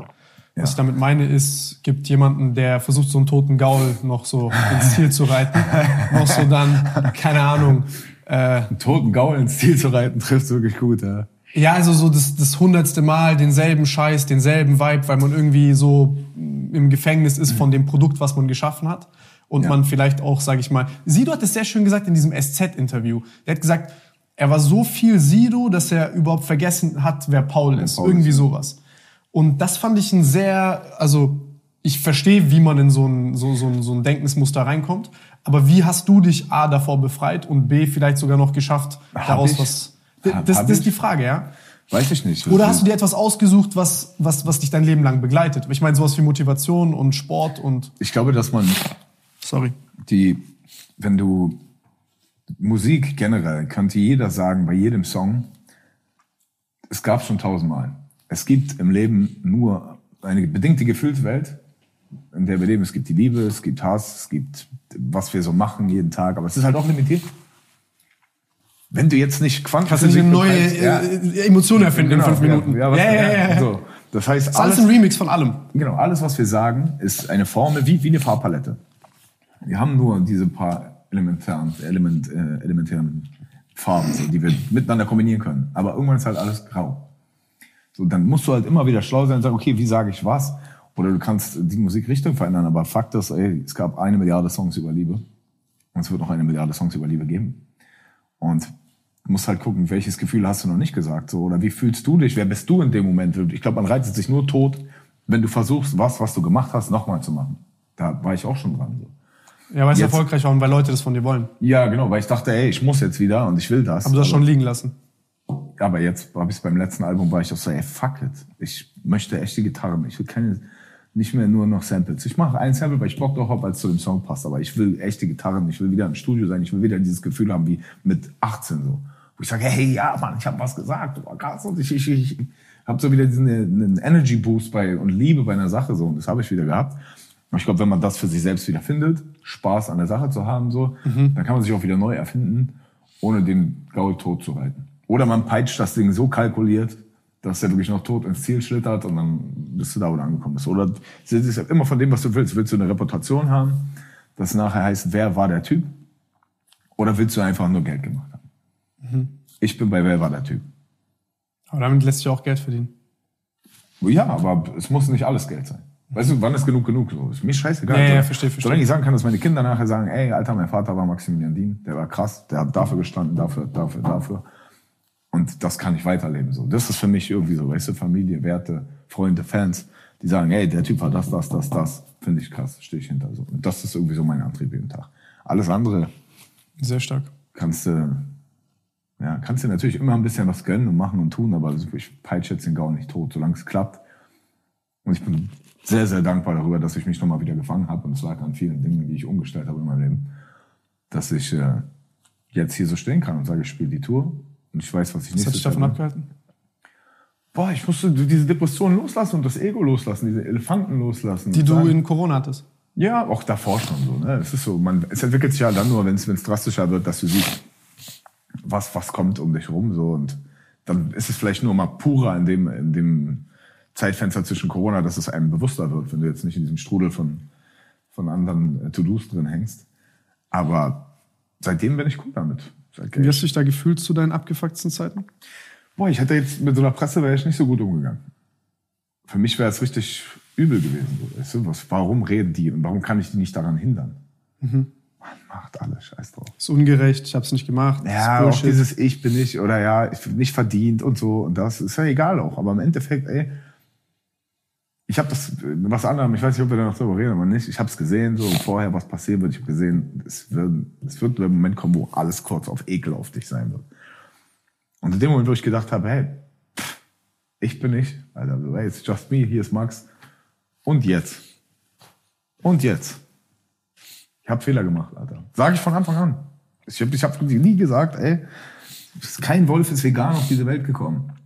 Du willst nicht die Geschichte vom geläuterten Wolf. Weil du willst die Geschichte vom geläuterten Wolf, der angeschossen ist, dann, ah, dann sag doch, der muss doch gefressen haben irgendwo. Kannst du nicht sagen, ey, ich habe nie Scheiße gebaut, ich, aber ich erzähle euch aber über Scheiße, die ihr nicht tun sollt. So. Ja. Nee, geht nicht. Es geht nicht. Du brauchst irgendwie jemanden, du brauchst jemanden, der, dir kann keiner vom Krieg erzählen, der eine Waffe in der Hand hat. Was, was ist für eine Art von Scheiße, die du gebaut hast, wo du sagst jetzt, okay, das ähm, soll, würdest du deinen Kindern sagen, mach das nicht? Alles, was ihr über mich wisst. Also, lass alles, was ich. Die werden meine Fehler nicht nochmal machen.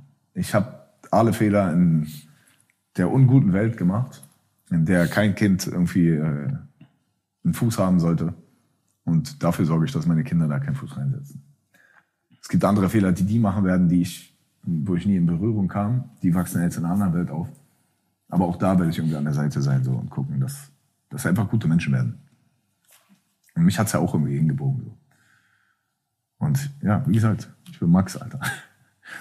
Damit kommst du aus einem raus. Das ist jetzt keine Entschuldigung, aber ich weiß, ich finde mich selbst in Ordnung, wie ich bin. Ich weiß, dass mein Umfeld mit mir klarkommt. Ich weiß, dass mein Vater mich so liebt, wie ich jetzt bin. Und das ist unbezahlbar. Ich weiß, die Fans stehen hinter mir. Was willst du? Du kannst machen, was du willst. Schreib, was du willst. Ich gehe mit allem offen um. Wie war das mit, ich habe gehört, bei dir war das familiär auch so ein bisschen, ähm, sag ich mal, angesprochen, also bei dir, ähm, du hattest einen besseren Draht zu deinem Vater. Ja. Ähm, Angespannt, meinst du? Ja, bei mir war es andersrum. Also ich zum Beispiel bin ohne äh, Vater aufgewachsen. Ja. Mein Vater ist, äh, als ich halt super, also als ich halt Säugling war, in den Knast gekommen. Hat, keine Ahnung, zwölf Jahre oder so bekommen. Ähm, und halt meine Mutter wusste das nicht, dass er da halt Scheiße macht, hat sich getrennt von dem. Und Ja. dann war es für mich halt so, klar, also ich wusste das, ich war da als Kind oft im Knast, habe den besucht und so, aber das war jetzt nie die Bindung. Ja, ja. und der ist auch ein bisschen, der hat auch ein bisschen Knacks bekommen im Knast. Na, zwölf Jahre ist hart. Äh, ja, der ist ein bisschen früher rausgekommen, aber. Egal. Sechs Jahre sind hart. Kann ich dir aus Erfahrung von meinem Freundeskreis sagen. Ja. Verändert. Ja, also es verändert sehr, sehr, also der ist so sehr zwangsmäßig geworden und es war also auch als Kind sehr, sehr schwierig, wenn du als acht, neunjähriger mit jemandem sprichst, der, weißt du, also es ist sehr, also vielleicht gab es dann auch dadurch nicht die Basis, dass ich mit dem auch bis heute, ich habe keine richtige Basis mit dem, ich habe auch mit ihm nicht wirklich was zu tun, ähm, verstehe aber auch, was für einen äh, Einfluss es in meinem Leben hat. Deswegen ist mir Loyalität super wichtig, deswegen ist mir super wichtig, dass ich eine intakte Familie habe, deswegen äh, packe ich mir vielleicht fünfmal mehr Sachen auf meinen Rücken, als ich tragen kann. Deswegen ist mir wichtig, stark zu sein und nicht glücklich zu sein. Und deswegen hat es wahrscheinlich meine Werte geprägt. Aber es ist dasselbe. Ich glaube, das ist, Und das wollte ich dich fragen, wie ist es bei dir? ist dasselbe. Also ich bin, ähm, ich habe wenig Kontakt mit der anderen Seite. Aus welchen Gründen auch immer, ist auch egal. Ähm, für mich war mein Vater die Konstante im Leben so. Obwohl er eigentlich aus der Welt kam. Wo dein Dad hingegangen ist. So. Aber auf eine andere Art und Weise nicht, weil nicht bewusst und nicht aus dummen Entscheidungen, sondern einfach war eine andere Zeit. Ähm, aber der war da. Und er war da. Egal, was ich gemacht habe. Der hat mir, auch wenn kein Geld da war, hat er mich nachts noch zu Industriekletterjobs gefahren, damit ich nicht Scheiße baue. So. Hat mir Von, von nichts hat er noch was erschaffen so und war da. Hat mich morgens wieder abgeholt um sieben von der Nachtschicht, wo ich geklettert bin, wo ich keinen Strom zu Hause hatte und so eine Sache. Weißt du, so da sein einfach. Eine Form von Loyalität, eben die man vermisst bei Freunden später. Und das war für mich ein großes Credo einfach, dieses Dasein. Okay, hat einer ein Problem, ich bin da. So, und das wünsche ich mir, dass das in, im gesamten Familienkonstrukt klappt. So. Weißt du, und das will ich eben jetzt genauso machen. Dass ich sage, hey, ich bin da, ich schaffe eine intakte Familie und das ist das, wonach ich strebe. Es hat mir auch irgendwo geholfen. So, ich glaube, dass es schwierig ist für Trennungskinder oder für so Einzelgängerkinder dann, die in so einem Konstrukt aufwachsen, das zu halten. Aber wenn man das so extrem vermisst, dann muss man auch drüber hinwegsehen, gerade bei Erfolg und so, ne? dass wie schnell heutzutage wird alles weggewischt. So, man arbeitet nicht mehr an Beziehungen. Weil du kannst fünf neue haben. Ja, die Frage ist, ob du solltest. Ja? Wie gut ist es für dich? Ja, ich, weil ich bin nicht glücklich und ich bin nicht glücklich. Geht doch gar nicht um dich, geht doch um deine Kinder. Zeug doch Kinder, wenn du weißt, okay, es ist leichter gesagt, weißt du. Du kannst, es gibt immer Momente so, es gibt eine Grenze zwischen dem, was ich gerade sage, so. Es gibt untragbare Sachen so und da Ja, redet ja, ja. keiner drüber. Aber ich sag, wenn die Möglichkeit besteht und es geht ums Ego und ich könnte jetzt eine schönere und so, ja, dann fang doch gar nicht erst an. Das ist doch so, als ob du Champions League anfangen willst und äh, hast aber nicht mal Kreisliga gespielt. So. Ja. Und da muss man halt auch wissen, ey, wie weit bin ich mir wichtiger als das, was danach kommt. So. Und da bin ich, habe ich durch meine Vergangenheit gelernt, ich bin mir da, du sagst es ja selbst gerade beschrieben, du meinst, wie viel pack ich mir rauf, ich muss stark sein. Ich bin mir nicht wichtig. Mir wichtig ist mir, was bleibt und was ist für die danach da. Klar gibt's irgendwo immer Grenzen zwischen, ne, wo man sagt, das kann ich noch tragen und das nicht. Aber ich kann viel tragen. So. Das muss doch für eine Familie sollte man das sein. Ich glaube, dass auch die stärksten Menschen entstehen aus intakten Familien. So. Es gibt natürlich Ausnahmen, so, ja, ein paar immer Kloppis. Ich weiß nicht, ich zähle uns jetzt einfach mal dazu. Ähm, aber ich wünsche mir für meine Kids, dass das intakt ist und dass sie aufwachsen, weil das ist ein ganz anderes Grundvertrauen, so, Ja.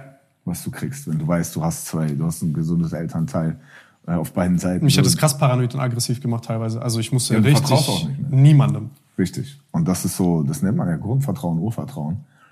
Und, Woher wirst du es kriegen, wenn du es nicht gelernt hast? Ja, man muss es sich halt irgendwie reinpeitschen, ne? Das ist schwer, aber ich hab's auch nicht. Also ich sag ehrlich, mein Umfeld weiß das ganz genau, wie bescheuert ich bin. Ich denke in ganz anderen Sphären. Aber ich komme auch wieder zurück, weil ich weiß, ey, nicht jeder ist ein Wichser. Ja, ja, man schwankt so zwischen diesen. Und dann habe ich Gott sei Dank, ich habe eine super Familie. Ich bin in einer super Familie drin. Ich werde da reingerissen und gehalten, als wäre ich ein hohes Ei. Und so soll es auch sein. Und das ist dann wieder, das zeigt dir, ey, guck mal, die sind immer noch da, auch wenn ich meine Macken habe. Meine Freunde sind immer noch da, auch wenn ich meine Macken habe. Und wenn du nach 15 Jahren dann immer noch paranoid bist und sagst, ey, und dich da mal hinterfragst und sagst, ey, warte mal, wer hat denn eigentlich die ganze Zeit die Macken? Und wer steht aber immer noch um dich rum? Ja, und ja. beschützt dich vor allem, was da ist. So.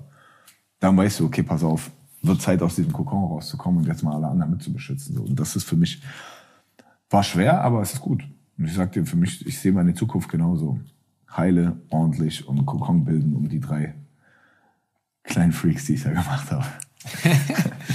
Nein, aber das ist eine, das, das, das ist eine sehr schöne Sache, die du beschreibst. Ich glaube, es ist auch nicht so einfach zu beschreiben, weil es ist einmal einerseits die Geschichte, dann sind es die Umstände, dann ist es dieses Oszillieren zwischen stark hart draußen, aber dann auf der anderen Seite vielleicht auch paranoid, verletzlich und, und, und, und dieses fehlende Vertrauen an der einen oder anderen Stelle, dass man halt, sage ich mal, kleine Sachen groß werden lässt aus diesen Gründen. Ähm, Kleine Sachen groß werden ist gut, ja, kann ich. Also ich bin, ich bin da genauso. Also ich, ich lasse teilweise sehr, sehr, also je wichtiger mir die Leute sind, desto größer lasse ich kleine Sachen werden. Ich war am Anfang immer so, dass wenn ich Leute, das habe ich aber unterbewusst gemacht, das kann ich jetzt an der Stelle erst sagen, wenn äh, ich jemanden mochte, habe ich ihn besonders getriezt auf ganz schlimme, nicht getriezt auf, auf schlecht sein, sondern immer wieder in so hart motiviert und so in Grenzsituationen gebracht und so schlimm, mhm. weil ich wollte immer wissen, wie weit geht die Loyalität jetzt noch bis zu mir? Ach so, so, so ein Stresstest für eure Beziehung? Ja, zum Beispiel. Okay, krass. Aber auch mit Freunden, Menschen und dann irgendwann habe ich davon abgelassen, weil ich gesehen habe, ey, ich bin einfach nur anstrengend. So, also es, geht, es, geht, es geht doch einfach, es geht doch softer. Aber es hat mir, es war auch ein Filter, es war ein Schutz so und es hat mir sehr viele gute Menschen gebracht, weil tatsächlich drumherum nicht nur gute Menschen. Aber man muss das bedingt handeln, man kann nicht immer nur Stress testen. Also. Und schnell wird es auch so eine selbsterfüllende Prophezeiung. Ja. Weil du dann immer sagst, okay. Du piekst es ja dahin. So. Ne? Du, weil im Endeffekt willst du immer deine Paranoia irgendwie bestätigen. Ja. Also so, so ein dreckiger, ekliger Teil in dir. Ja, aber so ein verletzlicher, sag, sagen wir 80 Prozent, nee, 70 Prozent ist es ein relativ guter Schutz, weil mhm. wenn man noch nicht so, noch nicht so eine Weisheit bringt, dass man sagt, okay, wen, wen kann ich jetzt lesen? Du filterst halt den größten Schmutz raus. Ja. Aber also, sorry, dass ich so sollte sage. man eigentlich nicht machen, weil man sollte eigentlich so ein gutes, gutes Urvertrauen haben von seinen Eltern her, dass die einem sagen, ey, vielleicht ist das nicht der richtige Freund. Mhm. Und Offenheit nicht, sein. Genau, wenn du das nicht hattest, dann nimmst du ja erstmal alles an. Und musst dann so filtern. Statt, was ich anders machen will später, zu sagen, ey, ich will teilhaben am, am Leben meiner Kinder, so. Und ich will wissen, wer da kommt, weil ich habe ja eine Erfahrung. Wobei das wahrscheinlich auch später sehr anstrengend wird für euch. Für meine Tochter vor allem, die niemals einen Freund haben wird. Nein, Quatsch. Hast du zwei Söhne und eine Tochter? Ja. ja, ja, ja, die beiden, die üben schon. Also, ohne Job brauchst du nicht zu mir nach Hause kommen und da gucken so.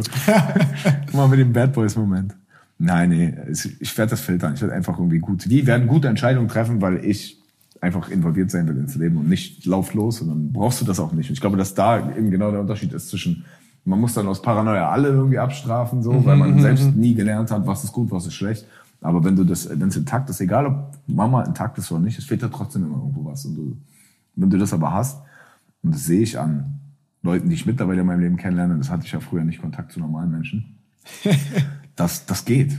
Also es ist ja Dieses Kaputtsein wird ja normal, wenn du viele solche Homies hast. Nur. Ich habe ja, ich hab ja nur, also ich habe euch alle lieb an der Stelle. Nein, und dann guckt man auf normale, in Anführungszeichen, Menschen an und denkt, die sind kaputt. Ja, aber eigentlich sind es. Aber ja, so als man jünger ist, so. Genau, aber das, die können ja besser unterscheiden einfach. Und die, das ist, wenn man das jetzt zulässt und diese Menschen kennenlernt und sagt so, ey krass, warum ist der jetzt mit 27 reifer in der Scheiße als ich? Wie geht das so? Ja. Und dann siehst du aber das Konstrukt, wo er herkommt und das ist ein ganz normales Leben so und das ist gut. Dann sieht man schon irgendwo die Parallelen davon so, okay, ja, vielleicht liegt's ja irgendwo da hinten begraben. Ich finde es so witzig, weil das ist so ein Kampf zwischen so ein, ein einerseits, wenn du ganz ehrlich zu dir selbst bist, dann denkst du immer, du weißt es, also du weißt eigentlich, wie es geht oder wie es sein sollte. Aber auf der anderen Seite hast du so diese emotionalen Automatismen in dir drin. So, wenn die angehen, dann vergisst du alles, was du weißt. Äh. Und dann ist so, und dann aber ist es nochmal viel belastender, weil du weißt, wie dumm es ist, wie du dich verhältst.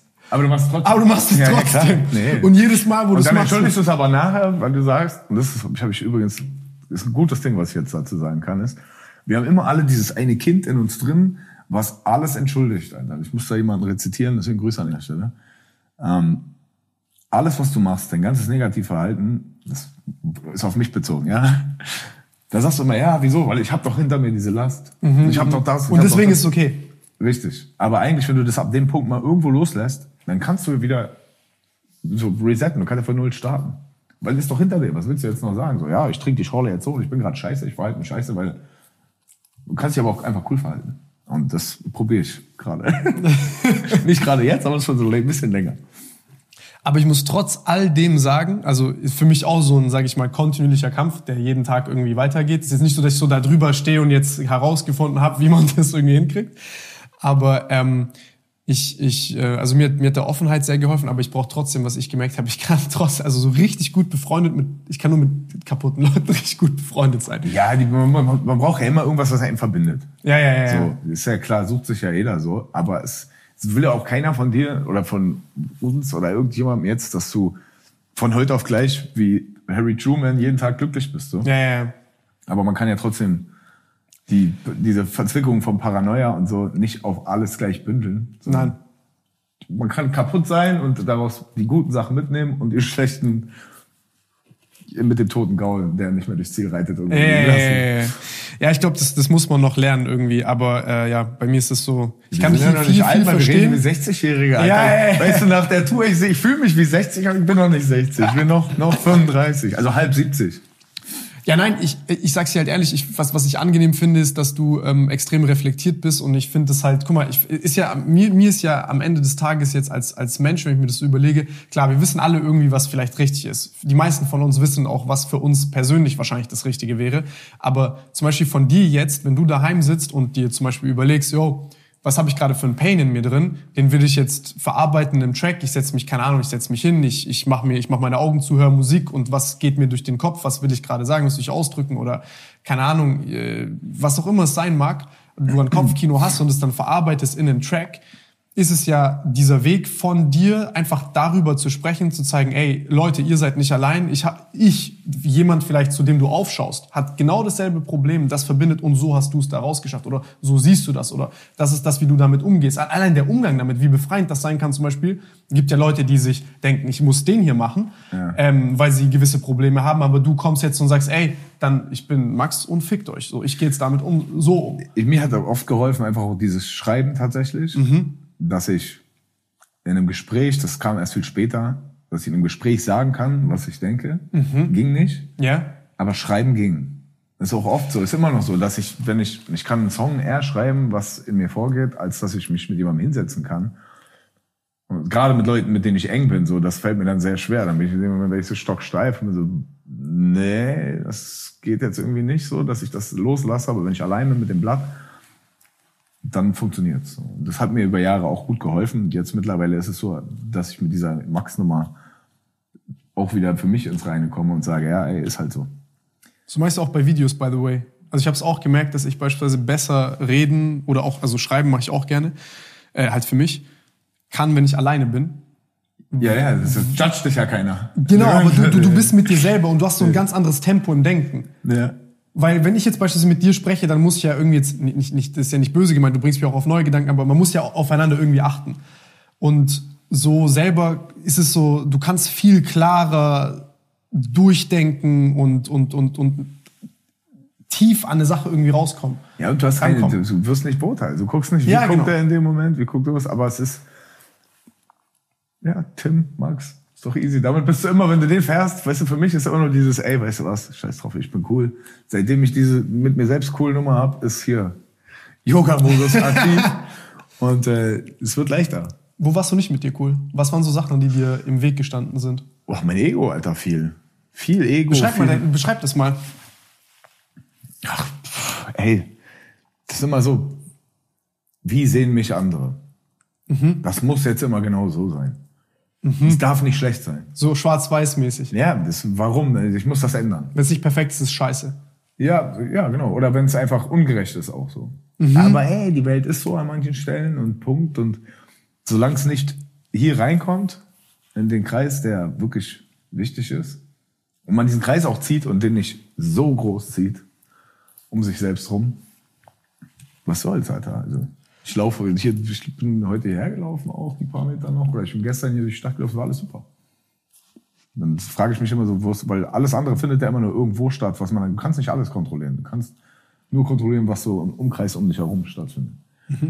Und alles andere ist, also ich meine, das ist eh die Krankheit des Menschen, dass wir alles kontrollieren wollen. So. Die hat jeder in uns, hat, ich glaube, das ist in jedem drin. Das ist ein Wunsch. Ja, aber kannst ja nicht. Kannst jetzt nicht verhindern, dass da drüben irgendwo, wo wir jetzt, äh, zeigen wir nicht, aber wenn da oben ein Baum umfällt, dann fällt er um, wenn der Wind weht. So. Kann ich nicht kontrollieren. Und genauso ist es auch, dass du nicht jeden Menschen kontrollieren kannst. Das kann dich nicht jeder mögen. Und das macht uns aber auch nur aus. Lachst du gerade? War ein Spaß. Ich muss kontrollieren, ob du lachst. Du hast ja gesagt, dieses Entkoppeln von, dass du nicht mehr so da bist wie früher. ja. Wie früher meinst du? Mit also wie früher meine ich zum Beispiel, Lifestyle-mäßig oder das? Ego-Ding. Ja. weil es, weil es ist ja, es ist ja immer so eine Phase, dass ein Teil deiner Identität als Künstler, das Ding ist ja so, dass du ja diese Vermischung hast zwischen Kunstfigur und dir als Person und irgendwo die Schnittstelle und die Symbiose aus diesen zwei Sachen bist du als Produkt und dein Job Ja. als Künstler. Ja. Und jetzt sagst du, ey, ich will mich persönlich weiterentwickeln. Aber dann kommt es ja häufig zu diesem, zu diesem Problem. Zum Beispiel, du nimmst Drogen als Künstler und du sagst, scheiße, ich bin aber kreativer auf der Droge. Meine Musik, du denkst, deine Musik wird besser auf der Droge. Du denkst, du bist kreativer deswegen. Du erzählst irgendwelche Sachen oder so gewisse toxische Sachen in dir drin, die nicht gut sind für dich. Ja. Oder du sagst, ey, aus diesem Hass oder aus dieser Emotion heraus habe ich schon immer Texte geschrieben oder schon immer Kreativität schöpfen können. Und wie ist, also hattest du solche Sachen, weil ich habe manchmal das Gefühl, dass ich es so bei Künstlern beobachtet habe, dass die so manchmal in diesem, in so einem Tauziehkampf sind, wo sie immer sagen, ey, ich kann mich nicht persönlich weiterentwickeln oder ich kann nicht da versuchen Ich rauszukommen. nicht, glaub ich. genau, ich, vielleicht auch ich will nicht, weil ich Angst habe, Hm. dass ich mir dann den, die Grundlage nehme für meinen Job. Das finde ich als, als ich, als Max, Mhm. finde ich das schwach, Ja? weil das dich selbst total limitiert als Mensch. So, ah, ich kann nicht, ich will nicht, weil. Wenn ich nicht will, dann mache ich nicht. Mhm. Niemand setzt mir eine Waffe an den Kopf und sagt, du stirbst, wenn du jetzt keinen Joint rauchst. So. Und wenn ich dann drei Tage keine Texte schreiben kann, kann ich danach vielleicht besser schreiben. Also weißt du, wie ich meine? So, das ist so, komm, Alter. Ist was aber, was du mal gesehen hast? Oder Ja, voll oft. Ist das da ein Problem, was Leute haben? Lach ich drüber. Ich muss jetzt einen Joint rauchen, ich kann sonst nicht schreiben. Bro, du willst eigentlich nur einen Joint rauchen. Ja. Du kannst schreiben, du willst aber nur einen Joint rauchen. So. Ja. Dann ver- verarscht doch nicht meine Intelligenz. Weißt du, wenn mir das jemand sagt, dann wäre ich auch immer sauer. Erklär mir nicht. Keiner steht da mit einer Waffe hinter dir sagt, wenn du, weil wenn hier ja, einer mit einer Waffe hinter dir steht, würde sagen, du schreibst jetzt einen Text. Ja, aber das ist ja dann, ich fühl's nicht, Bro, und dann bin ich schlechter. Ich fühl, ja, aber nein. Du fühlst, du fühlst ja, was du fühlst, ob du jetzt kiffst oder nicht. Mhm.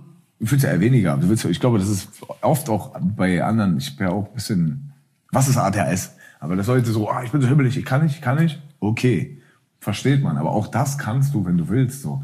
Und äh, wenn der Wille da ist, aufzuhören, wenn der nicht da ist, okay, verstanden, dann brauchst du das und dann ist aber egal, ob du Text schreibst oder nicht, weil du willst danach auch wieder einen rauchen. Und danach auch wieder einen. Und vorm Schlafen gehen und nach dem Sex willst du auch noch einen rauchen. Und vor dem Essen und nach dem auch noch einen. Weil sonst kannst du nicht essen. So, das fängt halt dann immer wieder an. Ich kann nicht, weil, und das nicht das. Diese Querverknüpfung. Ich bin, mir ging's früher auch so. Ich habe geraucht und geschrieben so, als ich noch jünger war. Und so, nee, Alter, es kommt auch nur ist eine Beschäftigungstherapie, so, damit ich ruhig sitzen kann. Und jetzt gehe ich ins Studio und ich sage, ey, pass auf, ich bin im Studio und ich habe Bock von morgens bis abends und ich will richtig in den Song reingehen, ich kann es mit klarem Kopf machen. Und bin dann, sitze zwölf Stunden im Studio und arbeite an Songs ohne nichts. Trink vielleicht mal einen Whisky dazu abends, wenn wir nur noch an Sounds arbeiten oder so. Aber das war's auch, weil alles andere ist, ich kann viel klarer drüber sprechen, ich weiß, was ich fühle, so. Und Das wusste ich vorher nicht. Da habe ich was geschrieben, um was zu schreiben. Und jetzt bin ich da so und weiß, okay, pass auf, ich will dem Song das sagen. Natürlich gibt's auch Tage so, wo ich unkreativ bin. Man, ich habe 100 Songleichen. Bei einem Album, wenn ich ein ganzes Album mache, habe ich bestimmt 20 Leichen, Karteileichen rumliegen. So. Wie Frankenstein. So, ah, da ist ein Teil gut. Oder ey, lass mal noch mal an den Song irgendwann mal rangehen. In einem Jahr so. War doch gar nicht so schlecht. Lass mal alles wegschmeißen. wie wählst du die aus? ich höre mir immer noch mal alles an und sage, weil irgendwo ist ja ein geiler Grundgedanke drin, vielleicht mal. Oder musikalisch was krasses, wo ich sage, ey, was habe ich da für ein Hirnfurz geredet? Lass mal noch mal rangehen und so den Song draus machen, weißt du? Ähm, ich finde es besser, klar ranzugehen, weil du dann auch weißt, wer da drin steckt, was für ein Geist da drin steckt.